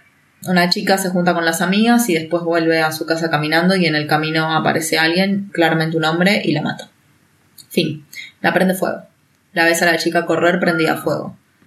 Es súper fuerte la película Durísima. muy dura. Maru podrá atestiguar. Yo estuve toda la película llorando, a moco tendido, pero como si fuera, no sé. Pocas veces lloré lo que lloré en esa película y la única comparación que tengo no es válida, así que no la voy a hacer. Te hacía sentir algo muy personal. Era- Era- y sí, era muy fuerte, es, es algo que te sabes que te puede pasar a vos en cualquier momento por cualquier razón. Y muchas veces la razón no es válida, por no decir siempre. Tal cual. Había, Eh, mm, te voy a interrumpir, perdón, un documental para uno de los Oscars, no el último y no el anterior también, que era sobre mm, los tiroteos en Estados Unidos, en los colegios, que también estaba hecho también. Nada que ver acá, ¿eh? yo no tengo ninguna vinculación, me la pasé llorando. Es como que hay cosas que nos afectan a nivel humano. Sí, sí, sí. Y mm, algo que nunca me había pasado en una sala de cine, nunca de los nunca me había pasado en una sala de cine, era que terminara la película y yo le dije a Maru, necesito que nos quedemos un rato más porque no me puedo parar, le dije. No, muy fuerte. Después nos fuimos al baño inmediatamente después de la película. Ahí no tuvimos charla con director, ni directora, ni nada, no, no. Y mm, la cola de la fila de mujeres eran todas mujeres que estaban llorando. Era una cosa impresionante la cantidad de mujeres que habían salido de esa sala y estaban todas llorando. Fue una película muy fuerte, eh, Muy actual. muy actual, muy actual. Un caso policial encajonado, como, como si no todos, casi todos. Y sí, fue muy fuerte, la verdad. Pero bueno, la verdad, eh, celebro que yo, eso me haya generado el cine francés, que en general no me, me gusta a mí el cine francés, pero en general no me genera nada fuerte. En general me gusta mucho la comedia francesa. Y acá fue otra cosa totalmente distinta, así que eso lo valoro un montón. Estamos acostumbrados a ver los noticieros y, a, y todo lo que pasa, todas la- la- las malas del noticiero. Y a mí es un género que a mí me gusta mucho. El género policial basado en hechos reales. Este hecho estaba basado en hechos reales. Así que con más razón era un... hay que verla. Eh, pero bueno, es, también las consecuencias de, de ver este tipo de cine, bueno, es eso, es como nos, nos cala a nivel eh, personal. Todo lo que nos afecta a nivel humano. Sí, sí, sí, sí. Pero debo decir que la selección de películas francesas que hicimos esta vuelta me sorprendió un montón. Fue muy raro. Muy, muy rara. Esa es la pregunta, la respuesta. La palabra más adecuada, ¿verdad? Rara. Rara es la palabra más adecuada. Obviamente la noche del 12, como notarán, tras el discurso lo eligió Maru y Maru me llevó, o sea, Maru me hizo llorar, Exacto. básicamente. Asumo la responsabilidad. Pero después vimos, una de las últimas películas que vimos fue eh, Los Cinco Diablos, o Los Cinco Demonios, no sé muy bien cómo vino esa traducción. Dios. Una que también estuvo en el película que también estuvo en el Festival de, de Buenos Aires Rojo Sangre. Y no, no sé cómo describir lo poco que me esperaba todo lo que pasó. Tal cual. Me sorprendió todo el tiempo esta película, todo el tiempo me sorprendió. Yo, esta la elegí yo conscientemente porque así como Larry tiene su filtro de palabras, a mí con algunas me pasa, y supernatural es una palabra. Y, y estaba en la descripción corta, decía supernatural y yo adentro. Y era importante, pero era como un condimento nada más, no era una película de ciencia ficción. Totalmente. Además fuimos a la sala sin recordar de qué trataba. Sí. Porque como nos pasó, nosotros sacamos las entradas cinco días o cuatro días antes de llegar a Mardel. Entonces ya había películas que salvo que tuviéramos como la seguridad de que íbamos a ver, ya nos olvidamos de qué eran. Sí. Yo me olvido de todas. Yo nunca sé, Maru, Maru la que en general se acuerda. No, normalmente es como, bueno, hoy tenemos tres películas. ¿Qué es? Tal, tal y tal. ¿De qué se trata?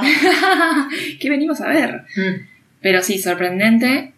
Y también, dentro de lo raro, muy, muy buena, muy, muy buena, muy buena, muy buena elección. Sí, la verdad que sí, la verdad que sí. Como era un poco, tenía cosas de Dark, ¿viste? De la serie, tenía Ajá. cosas de Dark que, que nos gustaron mucho las dos. Rara, rara, rara todo, de vuelta, elecciones que uno hace en la vida y que te llevan a ciertos lugares y de repente un condimento así de ciencia ficción, sobrenatural, y cómo eso en realidad, ¿qué pasó primero? ¿Pasó primero esto? ¿Pasó primero lo otro? ¿Se debe a que pasaba esta cuestión sobrenatural o no?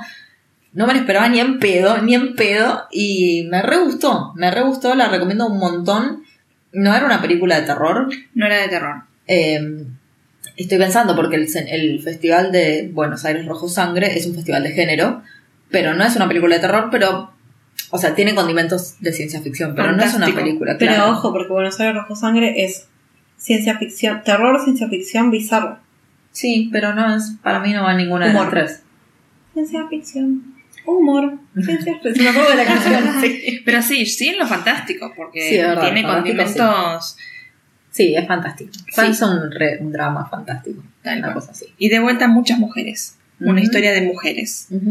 Eh, donde también el, el- el peso del hombre tenía, tenía su peso, pero no era tan importante. Secundario. Sí.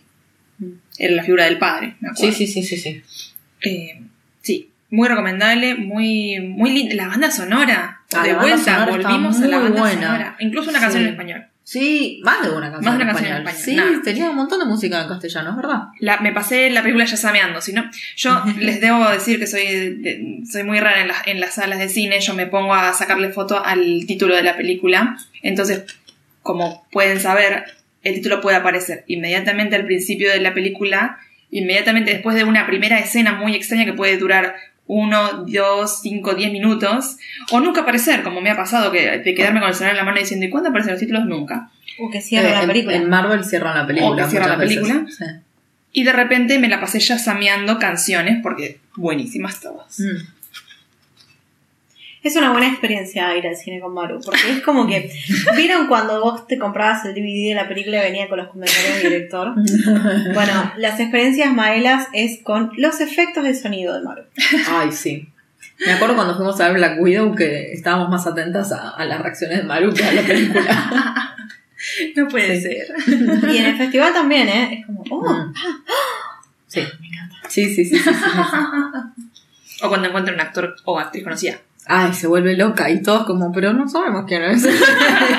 te sabe toda la biografía de la persona. Cuando chicos, el- la gente que hace la música, quizás te aparece un nombre y dice, ¡Ah! Es el que hizo la, la música de tal, tal, tal, tal, tal y tal película. ¡Wow! Ok. Cuando vimos la forma del agua, reconocí Exacto. a Alexander Desplat sin haber leído los créditos. O sea, como, ¡Oh, Alexander! Bien, es como voy a salir con una Wikipedia. Una IMDB. es nuestra IMDB El Shazam. particular. Portable. Portable. Pero aparte de ser nuestra IMDB portable, también es la que fue a ver cine portugués, que ninguna de nosotras fue a ver. Mm, mm. y justo la recomiendo. Y aparte la pasó re bien. La pasó espectacular. No me digas que no estuviste un poquito celosa, porque yo estuve celosa, no puede ser que vos no hayas estado celosa. No particularmente, pero te dejo apropiarte de ¿Cuántas veces los realizadores de una película te levantaron en sus brazos y sacaron una foto con vos? No, no, no, no, nunca, pero... ¿Y somos merecedoras de eso? Siempre. Y bueno, hablarle a la gente de Plaza Zombie. Yo no hablo de estas cosas, yo, me- yo edito el podcast. Esa es mi labor en todo esto. Pero antes de ese hecho tan espectacularmente divertido que pasé, eh, fui a ver otra película llamada... Ah, Lobo de Cabo, sí, eh, Lobo y Perro. Muy gracioso porque la referencia al Lobo y el Perro pasó como apenas empezó el... pusieron el título de la película y eran máscaras de un lobo y un perro. Nunca entendí por qué, pero bueno. Las dos películas No portuguesas que yo vi ese mismo día, casualmente habían sido al día siguiente de la Marcha del Orgullo en Buenos Aires. Ese día vimos Sublime, que Ujú. bueno, es una de las pocas, pero tantas representaciones de la diversidad de género que tuvo el festival. Eh, y al día siguiente, casualmente vi ¿Por qué otras dos. diversidad de género? Diversidad de sexualidades. Ninguno era trans.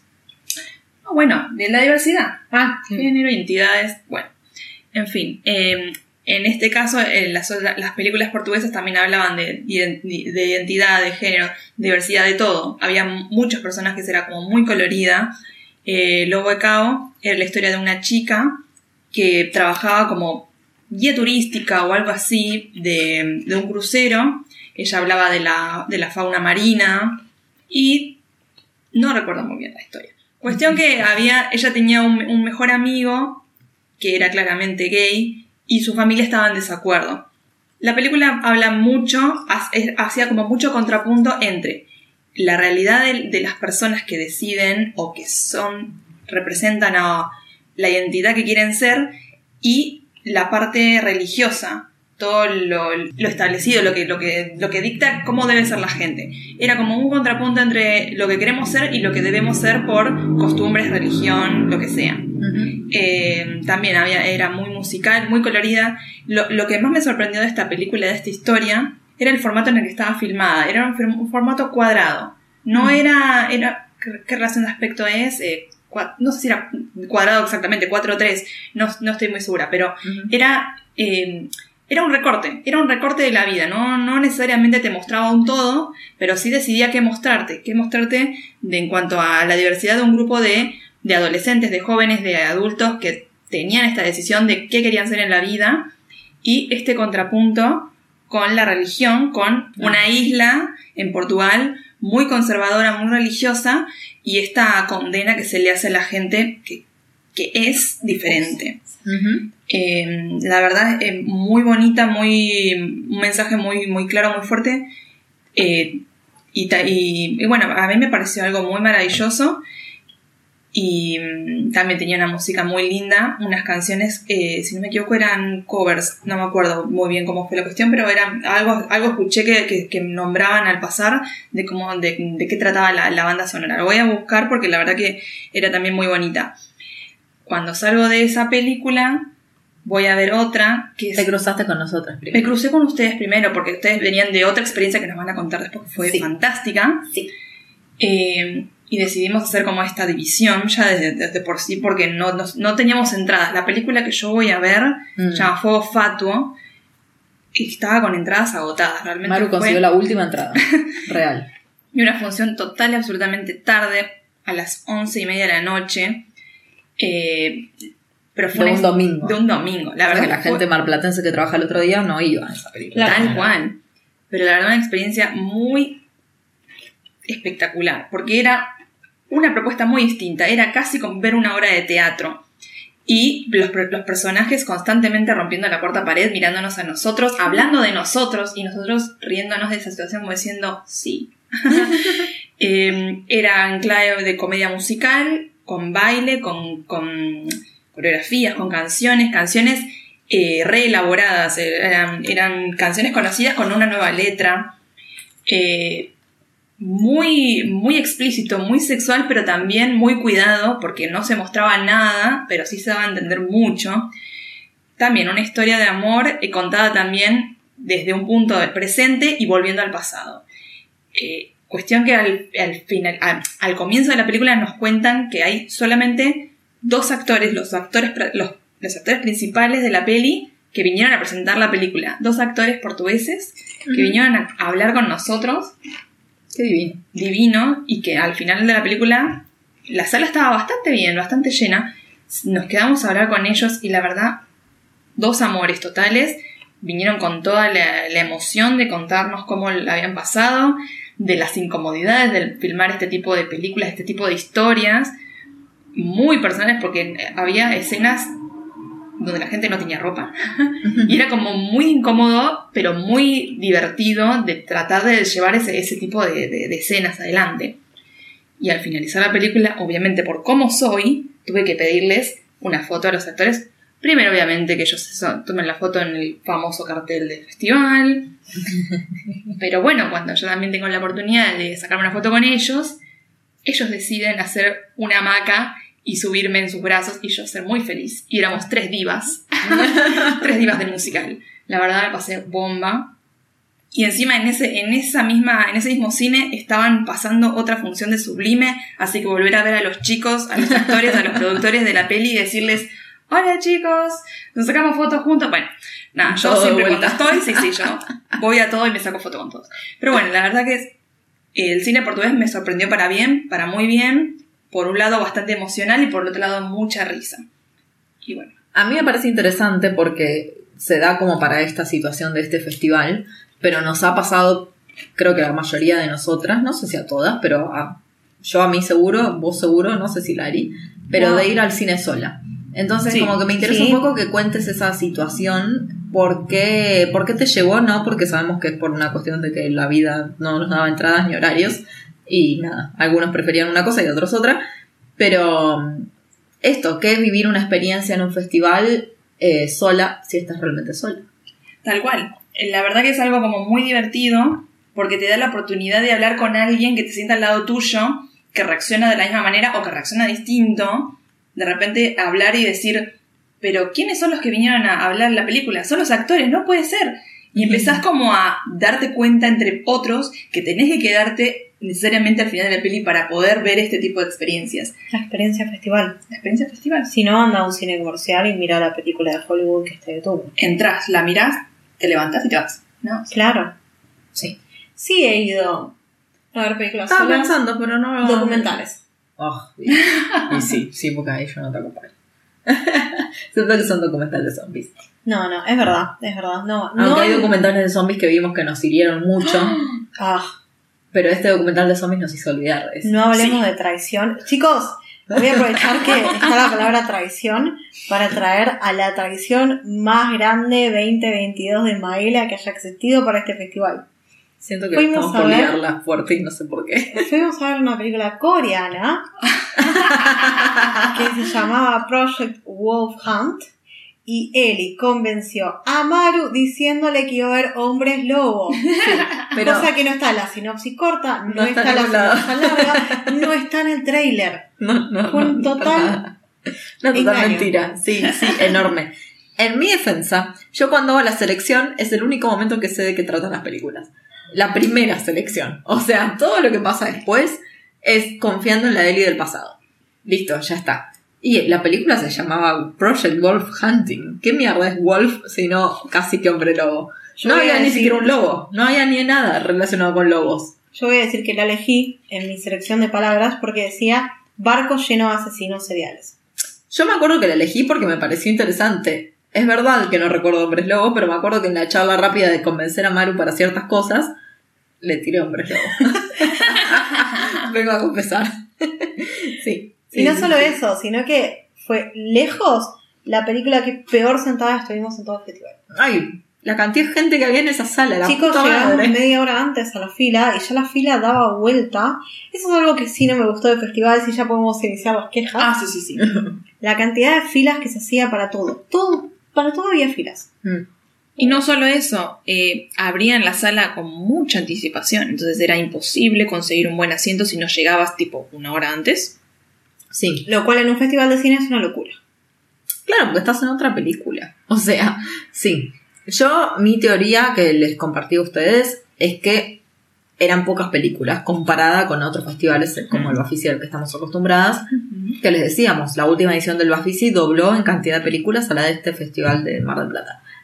No digo que esté bien ni que esté mal, simplemente digo que para mí por eso, porque de repente hay gente como yo que se toman vacaciones para ir a un festival y tienen el tiempo para de repente hacer cola.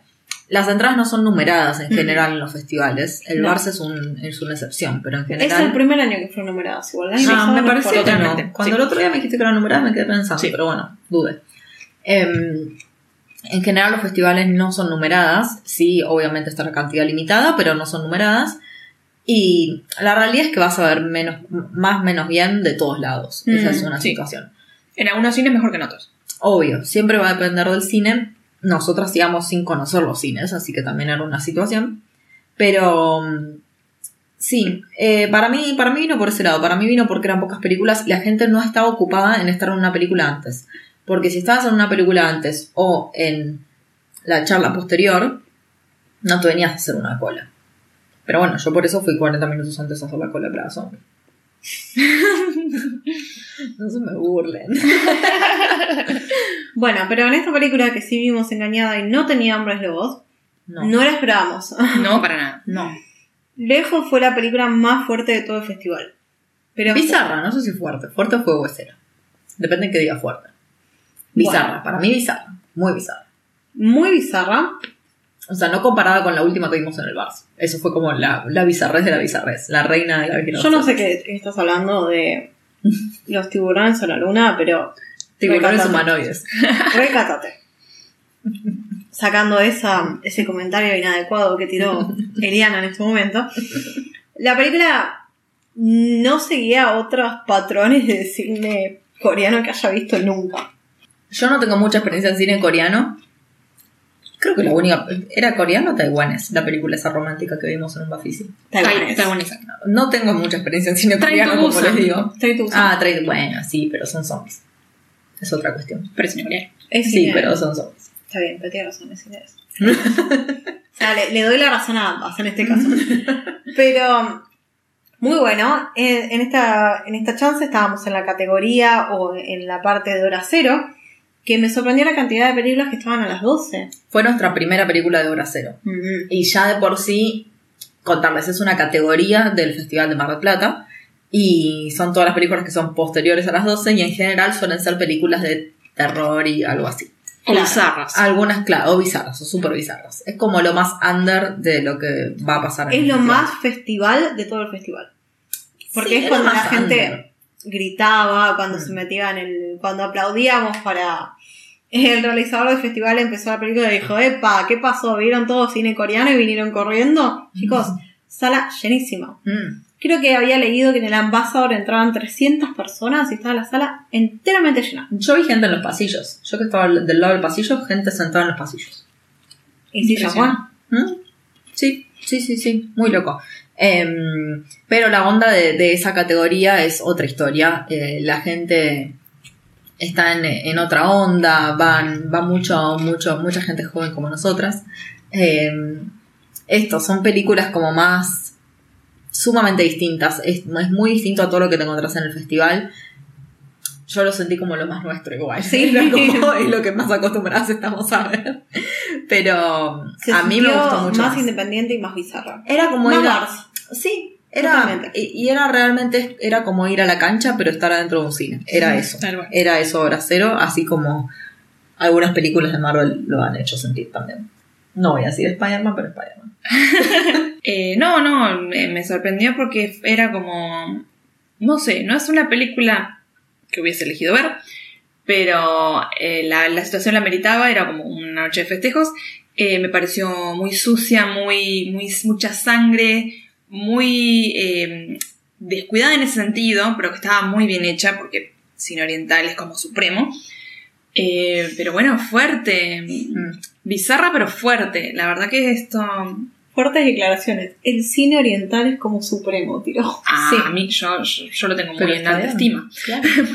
Pero es que, a ver, mi convencimiento de Maru fue, primero, Hombres Lobo. No enganchó tanto por ahí y le dije, pero Maru, es una película de cine coreano. Y, pero no, y yo con Corea estoy en este momento. Pero Maru, es nuestra primera película después de las 12. Le dije, ya está. Listo. Eso fue como que cerró. O sea, nosotros vamos a estar haciendo esto y vos qué vas a estar haciendo? Claro, Durmiendo, le decía yo. Sí, sí, sí, por eso la, la conseguí. sí, fue divertido. Eh, Pero qué diferente que fue esta película de la hora cero a la película del día siguiente de hora cero. Los espíritus de la isla. Nada que ver. Nada que ver. Ay, nada que Literalmente sapo de otro pozo. Posta que sí. Era como una gran promesa. Era una gran promesa y quedó en una gran promesa. Nunca Pero estaba, pero estaba Barry Keoghan. Y es todo lo que importa en esta situación. Yo quiero que durante el día, fue la película de hora cero, vimos más de una película ese día, vimos tres o cuatro. Ujú. Y Eli estaba como, oh, ¿y qué película tenemos esta noche? ¡Oh! ¡La Barry Keoghan, sí! De repente me acordaba yo solita y era como una alegría muy hermosa. Ey, yo pensé que era un personaje re secundario y estuvo un montón de tiempo en pantalla. Así que yo fui feliz. Em, Muy bien interpretado. Muy El bien se interpretado. El pibe la rompe siempre. Sí, es que lo que les digo, escúchame. bueno, pero también, yo no sé tanto los nombres de los actores y las actrices, pero estaba Ojo Loco Moody, el de Harry Potter, Domhnall Gleeson. Él. Y estaba este O otro- Brendan Gleeson. Domhnall es el hijo. Brendan Gleeson. Colin Farrell. Vos sola te, con- te, te, te corregiste, como que nadie te puede ayudar acá. Y me Y debe estaba- falla. Y claro, y estaba Colin Farrell también. Farrell. Era la película de Colin Farrell, o sea, todos íbamos a ver porque era la película de Colin Farrell y había una persona en la cola que decía, la de Barry. Pero me acuerdo de estar en la cola y que la gente dijera, estás para la fila de, estás para la película de Colin Farrell y era como, sí, sí, sí, o sea, todos estábamos yendo a ver la película de Colin Farrell. Que a mí también me gustó la interpretación de Colin Farrell, o sea, me parece que estuvo muy bien. Las interpretaciones de todos estuvieron bien, la verdad es que es eso. Pero la película era lenta, era lenta, lenta, lenta, lenta, lenta. Y cuando llega al punto de por qué va a estar en una hora cero, ay, como. No sé, me descolocó. Sí. Sí. Mi único comentario va a ser que me quedé dormida. ¿Te quedas dormida? ¡No! Ay, y te lo guardaste para el podcast, hija de No puta. puede ser. Hasta ahora nos enteramos. Estaba al lado mío, ¿no? No, no me Sí, acuerdo. estaba en el medio. ¡Horrible! No me di cuenta. dormida. Me costó un montón. Yo estaba re atenta porque la verdad estaba esperando que algo pasara. Sí, es más, también, me despertaban sus risas, porque eran las únicas dos que se reían es que algo había que hacer. Era como así. Sí, le costó mucho esta película. Ojo, comparada. O sea, no, sí, no, no. Eh, le costó mucho la película. Sí. Todo- todas personas conocidas, todas. La piba también era conocida. Ah, La hermana de Colin Farrell. sí, Sí. sí, sí. Bueno, nada, Los Espíritus de la Isla, una película irlandesa eh, del... o sea, a mí me compró el, el, el tweet, que, o sea, el cosito que, que te dice de qué va la película, porque decía que de repente dos amigos de toda la vida, de un día al otro, una persona le dejaba hablar a la otra y no sabías por qué. Ah. Y me parecía súper interesante, era como, ¿por qué? Y qué sé yo, y no sabía para dónde podía ir. No sabía si podía ir a la comedia o si podía ir al drama o si al, no sé, coso psicológico. Voy a decir que esa es una de las películas de las cuales me llevaron. Sí, No- te llevamos. Sí, te llamo. Sí, sí, sí, te llevamos a casi todas igual, o sea, cállese. Agradezca lo mismo que se queje. No, está bien. No me quejo, no me quejo. Igual para mí fue la peor película del festival. Sí, fue la peor película Sí, del festival. sí, definitivo. Y Sí, era sí, una sí. de las grandes promesas. Era las grandes Sí. promesas, ni hablar. La labor actoral de todos estuvo muy bien. Súper bien, pero cuando el resultado final no es algo que Mm. esperabas, es como, ya la, Sí, ya está, ya es descontada. sí. Aparte al final no tuvo sentido. El chabón fue y le prendió fuego dentro de la casa y se quedó dentro de la casa mientras se prendía fuego. Después vimos que estaba vivo, pero... Pero es que a- al fin y al cabo era como en algún punto también, a ver, estaba relacionado con la situación de Irlanda y la guerra civil y qué sé yo, estaba como metido en esa cuestión, pero muy, muy por lejos, era como un condimento de todo eso. Pero también era como en un pueblo, vos, vos le dejas hablar, o sea, Real le deja hablar a su amigo de toda su vida porque lo considera aburrido y que no le suma a, su, a los pocos años que le quedan de vida y que este protagonista quiere, quiere dejarle un legado al, al- habla del propio legado de él, ¿no? Y quiere dejarle algo al mundo y que él se lo impide, su amigo se lo impide porque es demasiado aburrido y como que lo, lo baja en lugar de subirlo, ¿no?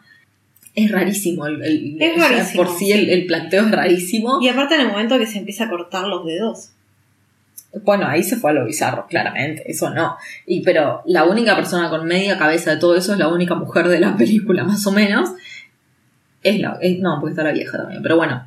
De las pocas mujeres de la película y que les dice, los dos son aburridos, chicos, es como que ninguno es más interesante que el otro. tal cual. Acá Estamos en un fucking pueblo de Irlanda, en el medio de la nada. Entonces sí, tenía razón ella, claramente. Nos deja reflexionar, porque claramente si una persona en tu vida ya no aporta más, le damos el pase de salida, pero bien se lo podemos tipo decir amablemente. No cortarte de un dedo y tirárselo a la puerta de la casa. No, no, no. Fue tremenda. Fue tremenda y no me lo esperaba. Cuando me contaron de que iba la película y que estaba Barry Keoghan y la emoción que traía esta revelación de uno de los personajes secundarios. Fue espectacular el papel de Barriquio. Sí, Sí, no, se pasó. Estaba muy bien. Sí. Tipo, me quedaba dormida y me despertaban sus risas. Pero pará, vimos otras películas con gente muy, muy, muy conocida. Y una es una película que eh, se estrenó apenas terminó el festival de Mar del Plata, se estrenó en cines comerciales. Así que capaz ya la viste, así que no te vamos a hablar mucho de eso. Es el menú con Anya Empanada Joy. Te amamos, Ania. La rompió toda, la rompió Toda. toda. Estuvo muy buena esa película. Y así como Maru fue a ver Sublime de vuelta acá al Gomón, Lari fue de vuelta a ver el. Sí, sí, muy buena película y yo creo que va a estar nominada para los Oscars. No los premios importantes, pero todo lo que es escenografía, dirección y todo lo que sea de los premios no tan importantes para mí va a estar nominada en toda. Una película muy bella, bastante más independiente de lo que pensaba para una película de cine comercial, o sea que estaba bien ruteada en este festival. Mm, Aparte, a ver, independiente con unos terribles nombres encima. Sí. Sí, hay un montón de películas independientes. Hoy Sí, más- pero que capaz tienen una persona conocida. Estos eran todos conocidos. Ponele. Hoy, le- hoy les mandé que va a salir una película con Phil Warhart y esta señora, se me fue nombre, que es reconocida también, Julian Moore. Julianne Moore, y es una película independiente. Pero Bueno, pero son dos. Exacto, gracias, Maru. Sí, eso, eso que dijo Maru. Bueno, pero son los protagonistas. Bueno, está bien, acá son tres. No, acá hay un montón y la verdad que Mínimo, claro. eh, hay un montón y ella se luce muchísimo en todos los últimos papeles. Siempre que la veo se luce igual. Sí. La verdad que es una estrella bastante estrella. Pero tampoco es la única estrella que tuvimos así de películas con nombres de reconocidos. Oh, ¿Cuándo le vamos a dar el Oscar a Florence Pugh? No sé qué estamos esperando. No, sí, ya, ya tiene que llegar. Ya llega, ya llega. Vos tranquila que ya va a llegar. En algún momento va a llegar. Tuvimos, O sea, si Leo lo tuvo, pero en algún momento Flores. Tal cual. tuvimos la suerte de ver El Prodigio, que es una película que está en Netflix y la pueden ver. Guiño H Netflix, arroba H Netflix. Eh, no esperábamos que estuviera en Netflix. No, no, No. No, eh, yo no me acordaba que la película se llamaba así, pero me acuerdo que yo había visto el tráiler hace un montón de meses, hace un montón de meses yo había visto el tráiler, y cuando, la, eh, cuando Maru me dijo, está Florence Pugh y va de esto, dije, ¡Ah! es este tráiler, dije, Maru va a estar buenísima esta película, vayamos a verla. El tráiler me había encantado mal, pero mal, me había re gustado. Y me re gustó la película. Un Muy- montón, ¿eh? Muy buena. Es una película que también era lenta, pero, sí, te- pero distinta. se- sabía Que como otra parte. Sí, la historia te atrapaba, claramente. No, Sí, y sí. aparte, bueno, ella. Ella es todo. También. Es, no solo es la protagonista de la película, sino que es tipo el personaje que más empatía te genera de toda la película. Y hay un montón de cosas que. ¿Quién te genera más La empatía? nena. La nena también era bastante pelotuda igual. Pero pará, es una nena. Le pasaron un montón de cosas, como que bastante pelotuda, pobrecita. Pero andate, o sea. Que es una nena, boluda. Capaz no conoce nada, no sabe ni hervirse un huevo. ¿Cómo sabe esa vida, esa vida sin, sin, sin herramientas? Bueno, está bien. Muy interesante la narrativa también de cómo era una, una protagonista, una, una- un personaje que nos narraba la historia y nos mostraba como un detrás de. Sí, un Sí. set de filmación. Eso fue raro. Eso Eso fue fue lo único raro que- y para mí fue a destono de la película. Todos somos historias. ¿Cómo era? ¿Qué decía ella? Sí, todo- que todos somos, somos historias. Sí, sí, sí. Pero yo siento que la película podría haber sido una excelente película también sin esa parte. Sí, sí, sin sí. toda esa parte. Eso a mí me llamó mucho la atención. Contémosle un poco a la gente que estamos hablando. Estamos hablando de El Prodigio, que la pueden encontrar en Netflix, como ya les contaba antes, cuyo nombre original es The Wonder. Y quizás lleguen a la misma conclusión que llegamos nosotras, que El Prodigio no es la traducción de The Wonder. Podrían haber puesto la, la maravilla, Sí. o podrían haber puesto El Milagro, quizás Ujú. tendría más sentido. Pero eligieron El Prodigio, que no tiene ningún sentido para ningún lado, ni para el protagonista que es una enfermera, ni para el protagonista, que es la niña, que son las dos femeninas. Es la historia de una de una duda que se genera a partir de una nena que hace como cuatro meses que no come, sigue viva, sigue eh, supuestamente sana, y esta idea de que hay que poner a la fe y a la medicina a jugar a ver qué, cómo es que esta niña sigue viva. ¿Es un milagro? ¿Es algo con base científica? ¿Qué? Y entonces la, la traen a Florence Pugh, que es una enfermera de Londres, a un pueblito de Inglaterra, que no me acuerdo dónde era, pero era lejos, y a una monja a estar todo el tiempo mirando a esta niña que no come, pero está tipo vital todavía. Sí, pero no es de Inglaterra, porque esto pasa en la época en la que Inglaterra quiere ser Gran Bretaña y, y es de Irlanda, la nena. Ah, Por eso también era una enfermera británica, era una enfermera ing- inglesa. Así Claro, discriminada por su inglesitud. Ujú, ujú, ujú. La película está muy bien, eh, la verdad que la volvería a ver. Sí, sí, sí, a mí me gustó un montón. Sí, Sí, sí. sí, sí, yo también la volvería Sí a ver. me quedaron cosas que no terminé de entender, que yo creo que eso viene un poquito más de la cine independización de la película, o sea, ese, ese condimento de cine independiente. Eh, eh, toda la historia de ella, más que nada. ¿Qué es lo que tomaba para tener alucinaciones? Ah, para mí era una. O sea, ¿qué es lo que tomaba? No sé, pero es enfermera, ella sabe que tomaba. Para mí ella se drogaba por la historia personal que tenía. Para olvidar esos dolores y esas pérdidas que tuvo. Bueno, y también un poco la conexión de los personajes secundarios, de este periodista que abandonó la familia y la familia se murió dentro de la casa, como que cosas que me faltaban, tipo detalles para. Sí, o sea, para mí el tema es que, claro, la película era de la nena. Entonces se centró 100% en la piba. Eh, a mí lo que me generó duda es lo que hablábamos antes, era como que esta, te estaban contando una historia, te estaban contando una historia, pero la persona que contaba la historia era una persona que también estaba en la historia. Claro. Y un personaje secundario. Un personaje secundario, pero que estaba en la contemporaneidad nuestra, en un estudio de grabación, y aparte estaba en esta historia que te cuentan del, no sé, los 1500, no sé, voy a tirar un año, pero Sí. no sé, en esta época que les digo de Gran Bretaña. Así que eso, eso me generó muchas dudas a nivel necesito que hubiera estado el director o la directora, porque no sé quién carajo hizo la película, pero Un director, eh, Seba- Sebastián Lelio, el chileno. El chileno era. Y pero pues venite, estamos en Mar del Plata, Igual. estamos al lado de la Pasa puta que no, no vivía en Chile, vivía Ah, en lo Europa. buscamos, es verdad, vivía en Europa. Sí, ya no- nos quejamos de Nos esto ya. quejamos, sí. Es que necesitaba que me explique. Es que en el momento se, se, se habla como de esta posibilidad de la de conseguir una vida inmortal. Claro, ¿y qué? ¿La mina consiguió vida inmortal? No, eso me, esa me la dejó repicando. Claro, mal, Yo, ¿eh? yo no entendí eso. Muchas igual, ¿eh? dudas. Esa, esa conclusión a la que llegaste vos de que el personaje era inmortal porque estaba en el presente y en el Y pero ya estaban las dos cosas. ¿Cómo haces? Mm, Yo creo que no tenía nada que ver. Pero le podemos preguntar a Sebastián. Bueno, de se Sebas, Maru. escuchanos y decinos. Ah, Claro, bueno. Maru, ¿ves? ¿Ves? ¿Te das cuenta? Lo voy a buscar. Maru, la, la, Yo le mando un mensaje a Netflix y Claro, Maru le, le. Sebastián. Yo siempre hablo bien de vos en todos los podcasts, le tenés que decir a Netflix. Tal cual. Yo tengo la re camisa puesta. Obvio. Totalmente. Que se llama camiseta, no camisa, pero está bien. Son como mis No, la mía tiene botones. Pero si me permiten quejarme de algo, estuvimos hablando un montón de festivales y no hablamos de la, la película de cierre, que les voy a dejar hablar después. ¿Me puedo quejar un poco del festival? Hay un montón de cosas que no me tengo Un montón de cosas. No. ¿Cómo que? Un montón. Un montón es, es Primero- un número re grande. Que el festival no tuviera acrónimo me molestó un montón.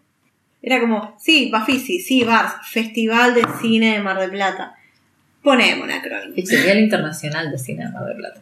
37 festivales internacionales de cine de Mar del Plata y no tenemos ningún acrónimo.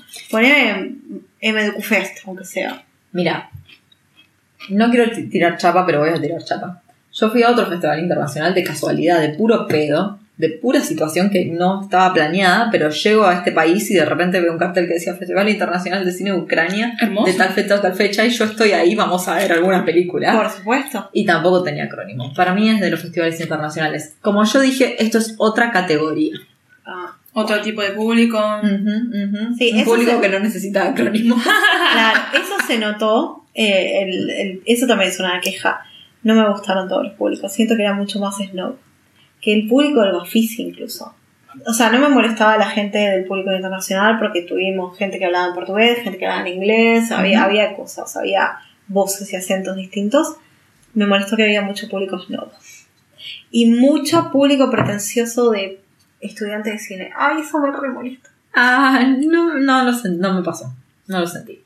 Pero ojo, para mí la representación de este festival capaz es lo que no fue la representación de este festival, que para mí fue la hora cero, Mm. que fue eso, y la proyección de Plaza Zombie. Y las películas de Max Tierman. Y, y claro, cuando vino semejante director. Sí. Pero bueno, eso me molestaba un montón. Que abrieran la cola de la sala de cine una hora antes también me parecía una locura. Y te generaba estas cosas más del humano más que del cine, de reservo el asiento y qué sé yo, y que te miraban con cara de orto porque reservaste toda una fila. Bueno, había gente que reservaba toda una fila, también me parece un montón. Una fila entera, boludo. No, no puedes reservar una fila entera. ¿Cuántos amigos tenés, boludo? No. Bueno, tuvimos un momento muy particular que es una cosa que te acercan los festivales. No vamos a decir que es solamente este festival, porque hemos tenido estas experiencias tam- también en el Bafisi. No, no. No nos ha pasado en el Bars, pero capaz pasó para gente, pero no nos pasó a nosotras. De hablar con realizadores del carajo. Mm. Realizadores que realmente marcaron un antes y un después en el cine. Y no estamos hablando de Spielberg. Y no estamos hablando de Plaza Zombie. No. Eh, gente que realmente, no sé, acá nos pasó en el Bafisi de, de hablar con un director del cine en los 70 que cambió absolutamente todo, que rompió todas las paredes que podía romper, que transgredió todo el cine, que generó una especie de género. Eh, cosas muy, muy grosas, gente que realmente cambió la, la dialéctica de este cine. Y de repente encontrarte en nuestra situación con uno de los tipos que más películas de acción icónicas hizo en su historia. Yo creo que el género de acción es muy infravalorado en muchos momentos. Es muy fácil hacer una mala película de acción, debo decir. Pero saber cómo hacer explotar algo, el, cómo, en qué momento hacerlo explotar, el tamaño de esa explosión, no sé, son como cosas que uno, nada, explota el auto y no te pasó nada porque te tiraste un par de metros y estás bien. Eh, no, va mucho más allá el, el- el cine de acción, es algo que a mí siempre me gusta. Yo sé algo que, tipo, estoy en un momento en mi vida en el que digo, yo las películas las elijo para verlas en el momento, depende de mi humor de ese momento, ¿no? Entonces, ¿qué género voy a ver? Por eso en general no miro mucho drama, porque no quiero estar en modo drama, para eso pongo el noticiero. Eh, y por eso veo mucha comedia también. Pero de repente, eh, si hay algo como que no sé en qué humor estoy o estoy como para cualquier cosa, siempre voy a ver acción. Porque siento que es un género que me llena todo el tiempo. Y bueno, y en, esta, en este festival nos dieron la pos- posibilidad de conocer a John McTiernan, que eh, es el director de Duro de Matar y es el director de Depredador, entre un montón de otras cosas, pero que también nos pudo acompañar en esas proyecciones. Así que fue una experiencia del carajo. No solo nos pudo acompañar en esas proyecciones, sino que también, como bien decíamos antes, estuvimos en la charla, que dijo un montón de cosas súper interesantes. Mal, estuvo muy buena la charla. Sí, la verdad que sí, siempre está bueno meterse en la mente de esta, de esta gente que dirige y que viene dirigiendo hace muchos años y tiene mucho para compartir. Primero y principal nos dijo que les queda, le quedaban unas cinco películas en el tintero, si teníamos un par de millones de dólares para que haga una, lo cual fue ridículamente tierno, de Mac tierno. Y segundo, algo que quiero reconocer, el trabajo de la, la chica que estaba interpretando. Traduciendo. Interpretando. Sí, también. No, se llama interpretando. Bueno, ok. Porque había un momento que el director hablaba y hablaba y hablaba varios minutos y ella no se le escapaba nada. Me pareció increíble. Algo muy curioso que hemos visto en, en este festival, y no recuerdo haber visto en otro, era cómo tomaban nota las chicas para traducir. Mm. Eh, iban a, a diferencia de otros festivales que se quedan mirando al actor, al director, al, al productor, cómo hablaban el idioma original y después de un largo discurso sin interrumpirlo, trataban de decir algo y era imposible, se olvidaban. En este caso, las chicas que estaban interpretando a cada invitado tomaban mucha nota. Tom- les daban la pausa, les, les decían, espera, como para que no corten la idea, pero sí poder decirnos un poco de lo que estaban hablando. Y era muy, muy correcto, estaba muy bien hecho. Eh, Sí. Un aplauso a las chicas, la verdad se pasaron. Esto pasa porque es un festival muy importante. Claramente, porque hay presupuesto para estas cosas, sí, Ah, claro. obvio. Pero sí, a ver, eh, pensá que tenés un ícono del cine de acción ahí, un tipo que, que, o sea, dirigió a Bruce Willis en una de las películas más icónicas de la Navidad. O sea, es como que... Y dijo que era una película de Navidad. Es que es una película. de Navidad. Cansado, confirmadísimo, debe estar cansado, tener que confirmarlo, pero Sí, dijo, sí. yes, it's a Christmas movie. Pero a mí me pasó que, eh, o sea, lo que pasó en realidad en esta charla es que él tenía mucho para decir y nos quedamos sin tiempo, como Sí. pasa en casi todas estas charlas igual, no es nada nuevo, pero eh, no hubo casi preguntas del público. Y eso a mí no me gustó para nada. No porque yo tuviera algo, yo realmente no tenía nada para preguntar, como que no me puse a pensar, pero sí veía gente que estaba desesperada por preguntar, desesperada. Y no pudieron preguntar. Y me pasó que de repente él, o sea, es, eh, qué sé yo, es- está todo muy bien con la organización del festival y todo eso, pero las preguntas no me parecieron las mejores. No, ay, Eh, mal, no. Las preguntas Malísimo. eran como el recorrido de la historia de él, que algunas sí, pero que toda la entrevista sea sobre su recorrido. No sé, no me suma tanto. Hablemos, estamos hablando con uno de los tipos que es un ícono del género de acción, y si hay algo que hoy vas a, en cualquier momento del día a, a ver una película al cine y vas a ver una película de acción. Entonces, preguntarle qué opina de Marvel, qué opina de DC, preguntarle esas cosas. Él mismo se hizo la pregunta. Yo no Sí. sé si yo estaba Maru. Sí, porque- me fui justo a- Ah, bueno. después de esa pregunta. Eh, pero porque Maru tenía esta otra película portuguesa que les decíamos, que él mismo se tuviera que auto hacer la pregunta. Era como, no, ¿cómo no te diste cuenta que esto era una pregunta que tenías que hacer? Mm. Y yo estoy segura que si abrías el micrófono para el público mucho antes te dabas cuenta. Porque la realidad es que el horario de, de lo que está reservada la sala para, para hacer esa presentación ya está prepactado. Entonces vos tenés que saber hasta qué momento vos haces tu pregunta. Y si vos como persona del festival te quedaste con preguntas, jodete. Pero le tenés que dar el micrófono al público. Eso para mí no estuvo bien. Eso no me gustó. El espacio para las entrevistas de, de invitados, uno de los espacios fue el Club Español, un lugar bastante chico, por así decirlo, tenía una capacidad bastante Estabas por limitada. decir choto, mi tía. No, No, es re lindo. A mí Es me precioso. sorprendió lo lindo que era. Divino Mal. lugar. Muy, muy bello lugar, de posta. muy caluroso. Muy calurosa. Y eso Eh, que no estábamos en esta temperatura que estamos ahora. Y todas estas charlas tenían como esta eh, eh, capacidad limitada de que tenías que, que hacer fila para conseguir una entradita gratis. Eh, tenías que estar con mucho tiempo de anticipación porque charlas muy importantes, con realizadores muy importantes. Eh, y bueno, que tenían esta posibilidad a veces, algunos se quedaban como en la fila esperando de que si alguien se retiraba de la sala antes podía ingresar un, nuevo escucha. Pero bueno, eh, es lo que dice él y la organización, el tema de cómo, cómo eh, coordinas el tiempo. Ese mismo, ese mismo día tenía la presentación de la primera película un poco más tarde, de la presentación de Dura Matar. Y bueno, era como también, ¿cómo se coordina? Yo también tenía como mi tiempo contado entre esa y la otra película de esta charla y la película portuguesa. Así que era como, bueno, de tomar una decisión. Te Claro. quedás a lo que se pueda extender por lo pactado, porque se tuvo que cortar porque ya el tiempo se había termina- terminado.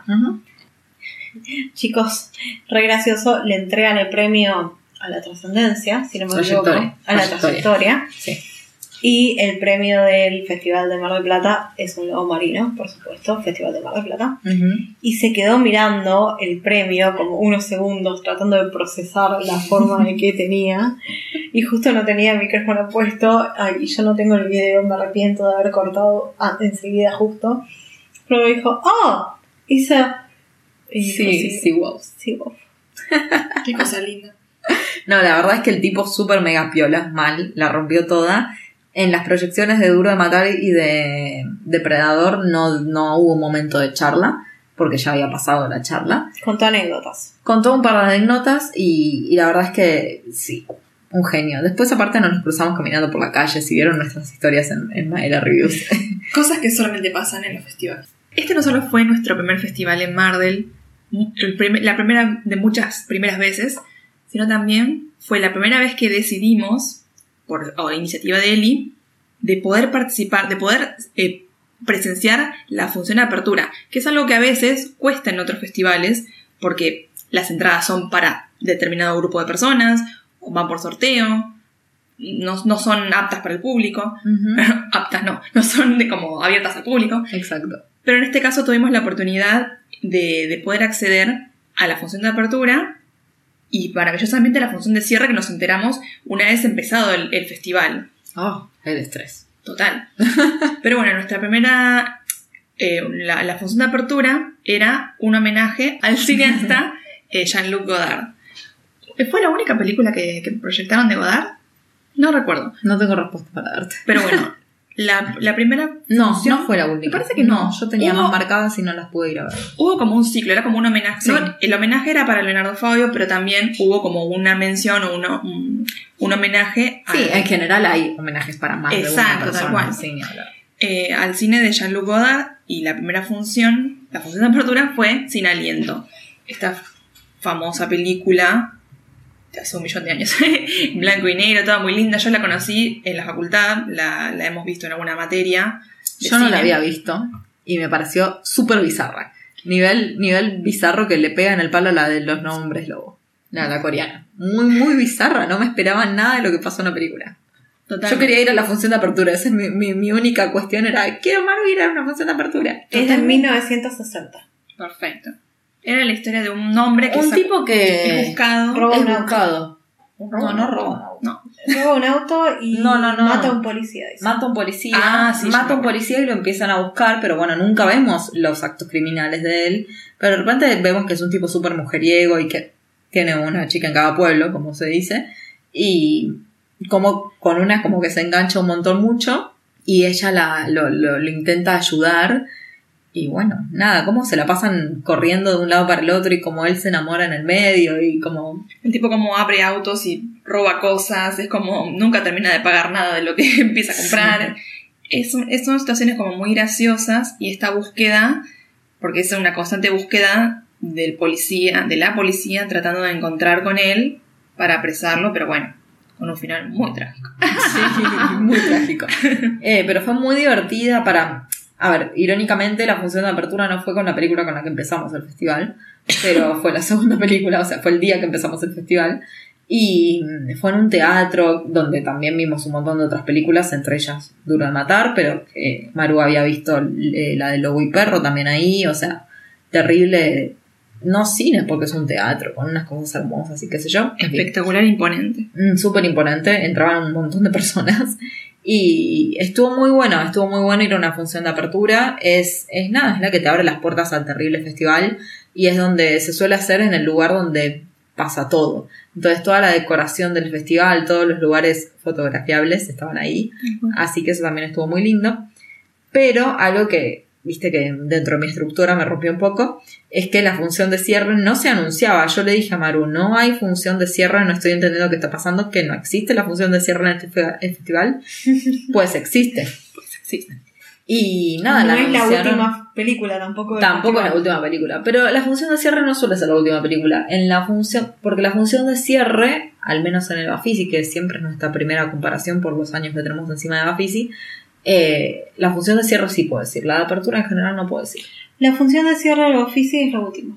Nosotros ¿Última? fuimos a ¿100% la- última? Sí, era una Ah, que empezaba a once y pico de la noche. Cuando Ah, fuimos a ver la de Wes Anderson. Pero nos ganamos las entradas, tampoco Sí, era sí, sí, no, accesible. claro. No. Bueno, no, pero por ejemplo la del Vars de este año no, no, no hay función de cierre, pero está tipo la ceremonia y después hay película. Nosotros fuimos a una película después de la ceremonia. Pero la función de cierre no fue la misma que esta. No estoy segura de cómo es. La función de cierre fue la misma. La función Ah, de cierre del, del bar fue también la La de misma. Chamamé. No, bueno. Bueno, fuimos a ver la función de cierre eh, y la verdad es que era un peliculón y era gratuita. Lo cual Sorprendentemente- implica, Sorprendentemente tenía función gratis y función paga. sí, pero eso implica que vayas a tener que hacer cola.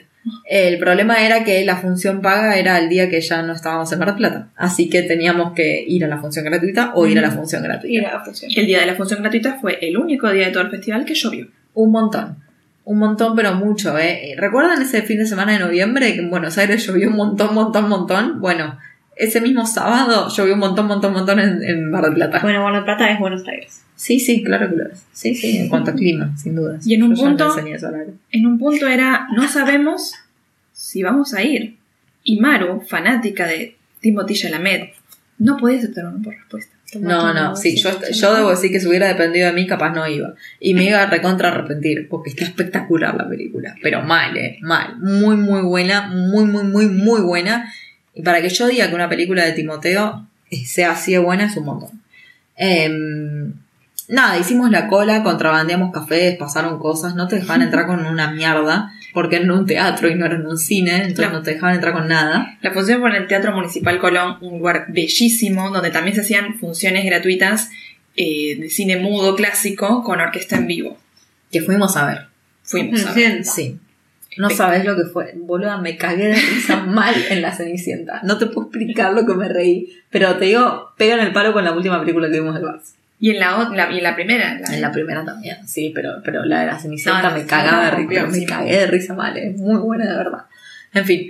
em, bueno, después de un tiempo de cola que, en la que estuvimos y donde vimos gente que perdió sus entradas porque entre que querías cuidar la entrada de la lluvia y estabas la intemperie y todo lo que te podía pasar, bueno, hay gente que, que perdió entradas. Nosotras no, porque se las di a Maru y yo me fui a comprar café. y Maru resguardó muy bien las entradas porque era de, de Timoteo. Ah, sí. Así que eh, fuimos a ver hasta los huesos. Una película que se estrenó esta semana en los cines de todos lados. Así que la tienen que ver. La tienen que ver. Maru, en estos días estuve pensando mucho en esta película. Opa. Ajá. Sí, sí, sí, sí, sí, sí. Porque me hizo acordar mucho a esta película que en realidad es de vampiros. Entonces. mm, Ah, la de Tilda Swinton. es la de- sí. Ah, pero yo no la vi. Entonces voy con. No me sirve ninguna de las dos. Porque ella no vio la otra. Podés decir Bueno, en voz alta. Pero y- es muy, muy, muy, muy onda a Only Lovers Left Alive, una película con eh, Tilda Swinton Y Hiddleston. con, con Tom Hiddleston. Una película del carajo donde ya hicimos nuestra review en, Instagram. Para mí de las mejores películas de vampiros que existen, punto. Eh, pero la verdad es que me hizo acordar mucho a eso porque, a ver, se trata de dos personas que tienen una condición que no es vampiresca, pero va por ahí. O sea, como que es una condición muy especial y cómo se encuentran desde un lugar más ético y capaz no tan ético por momentos y en el medio un road trip. Me pareció que a, mí la película me encantó mal, me gustó un montón, la recomiendo un millón. Eh, Timoteo no es el protagonista, si estaban yendo a buscar a que Timoteo sea el protagonista, no es el protagonista, pero es un secundario con muchísimo, muchísimo papel. Es un coprotagonista en realidad. Y me dio mucho miedo por momentos, tipo, de verdad. Por momentos me pareció súper extrema y compro 100% que es real todo lo que pasa. Mm. Total. Mucha ansiedad, mucho en momentos era como muy al borde de las- del asiento, pero muy romántico pensar a Timothy en este tipo de compañero psychic, como dice Eli, en el que te protege, te acompaña y que va a estar siempre con vos es ideal, la verdad. Yo, yo Sobre estaba- todo porque es Timoteo. Total, yo estaba enamorada con su look, con su pelo rojo divino. Le queda bien el pelo Ay, rojo, le dije a Maru. El pelo rojo está bien, le dije. Súper bien, sí, sí, súper sí. Eh, bueno, esta película es del mismo director de Call Me By Your Name. Crufetich Luca Guadagnino. Y sí, te pasa. Claro. Si te fue bien una vez, ¿por qué no? Dos veces. Em, sí, y yo hace poquito, hace poquito real, hace dos días escuché una entrevista con Luca Guadagnino que me llamó mucho la atención. Es muy italiano, es muy italiano. No habla muy bien en inglés, pero bueno, nada, un beso a Luca. Nosotros hablamos español, así que vos fijate. Pero mm, tiene una visión muy particular de todo lo que es el cine. Eh, algo que me pareció piola, si sos fanátique de Call Me By Your Name del otro lado, Sí. él dijo que tiene pensada o le gustaría en realidad hacer una continuación de esa película Ah, con sí. los protagonistas ya más crecidos y ver cómo le fue en su vida posterior al evento que haya pasado en Call Me By Your Name, porque yo no vi esa película, así que no sé qué pasa. Súper recomendable ese hermoso. Si consigue que Armie Hammer vuelva. Claro, yo sabes que cuando escuché la entrevista pensaba lo mismo. No Dije, pero, queremos, no. pero claro, pero bueno, capaz con solo con Timoteo está bien. Sí. Y es porque no sé de qué va la película, capaz no se muere la película, no me entero, no, No. lo sé, no lo sé. No, no. Pero bien podría morirse. Ah. Pero bueno, esta es una película eh, hasta los huesos, o se llama Bones and All. Es una película romántica de canibalismo, ¿sí? Es algo que es importante que se sepa porque se sabe desde el minuto cero de, de- de todo. Eh, así que, nada, no es spoiler. Pero sí para que sepan, por Amy Hammer. Claro. pero sí que sepan que de repente no es para todos los estómagos. Yo sí quiero hacer esa aclaración porque me parece importante. Eh, no es Hostel, que para mí es la peor película para Ah. estómagos, De una. pero hay, hay, una, hay algunas películas que sé que son más terribles y que elegí no verlas, así que no sé, capaz hay peores. Tiene momentos impresionables, pero tiene una historia muy linda. Sí, sí, la verdad que sí. Una química muy linda. La, la química es muy linda, las actuaciones están muy, muy bien, la historia está muy bella eh, y muy tensionante cuando tiene que ser tensionante y todo lo que es encontrar tu lugar en el mundo siendo como sos. Siendo caníbal. En este momento es caníbal, pero digo, la puedes leer de un montón de formas distintas, entonces eh, creo que está como abierta la interpretación. Y bueno, está en el cine, así que me parece que la tienen que ir a ver, me, realmente la recomiendo un montón.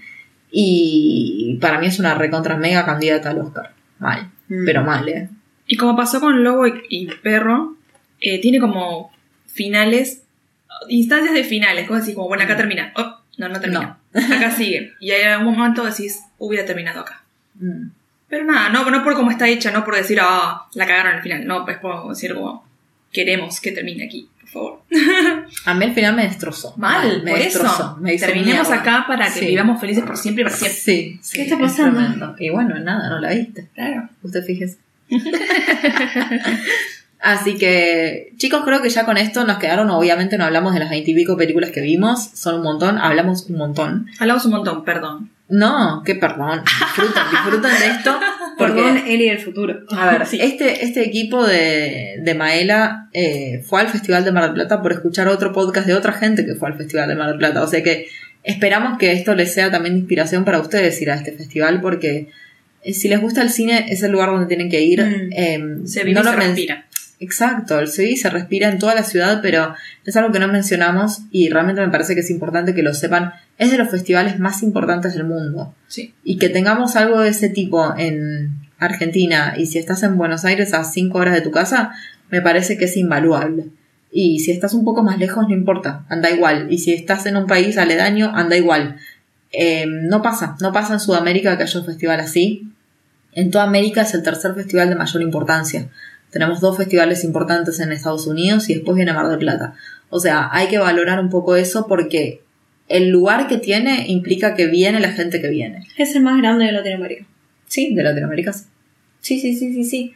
Por eso, eh, el público que vos ves de ese lado, y sí, te puede pasar que de repente sea un público un poco snob, pero también, no sé, eh, es, es como un lugar... eh, Es una experiencia única. Sí, sí, y aparte, ¿qué, qué carajo te importa el público al, que está al lado? O sea, sentate y disfrutar de la película a tu forma. Si estás en la hora cero, llévate un vino, llévate una birra, la vas a pasar bien, es divertido. Solamente te pedimos que tengas cuidado con los celulares dentro de la función. Ay, chicos, por Dios. Vimos veintipico de películas y puedo afirmar casi un 80% segura que en todas las películas se cayó un celular. Sí, Era muy puntual. Y nunca fue el mío. sí, eso fue raro. Hay que Pero remarcar eso. Sí, La verdad que no podíamos cerrar el podcast sin contarles un poco esa experiencia de lo que fue vivir un festival de cine donde en todas las funciones se cayó un celular, incluso en las que yo no estaba. Sí, sí. No, Lara nos lavó tanto el cerebro que con Maru nos mirábamos cómplices diciendo, si Lara estuviera acá se cayó otro celular. Nos pasó en todas, en, En todas, todas. las que no estuvo Lari fue, fue eso. sí. Pero fue tremendo, ¿eh? No recuerdo una película en la que no se haya caído un celular. Mm. Fue muy gracioso todo lo que sucedió. Y algo muy puntual de que si vos estás acostumbrado a ir a un festival, por ejemplo, de género, en el Bars, siempre estás acostumbrado a ver la misma, a la misma gente. Siempre te cruzas con las mismas caras. En el Bafisi es bastante mucho, bastante más complicado porque son muchísimas películas en muchísimos horarios. Puedo asegurar que en el Festival de Mar del Plata veíamos las mismas caras y era Sí. también algo muy lindo. Es muy cómplice, o Sí, sea, sabes que estás cual. como dentro, sí. Sí, de repente la gente te pregunta, ay, venís del festival, tipo, te sentaste en un lugar a comer y la gente te lo dice. Mm. Eso, eso es muy lindo y la verdad es que remil aplausos a Mar del Plata. Creo que, que la rompen toda, como ciudad toda, como que todo el mundo sabe qué está pasando, todo el mundo te habla de lo que está pasando, todo el mundo tiene una grilla en el bolsillo, es como, wow. Así que, la verdad, nos encantó. Vamos a volver el año que viene, o sea, es inevitable. Recontra. Estuvo muy bien, estuvo muy bien, así que esto es un beso para nuestros jefes, sépanlo, son las vacaciones del próximo año.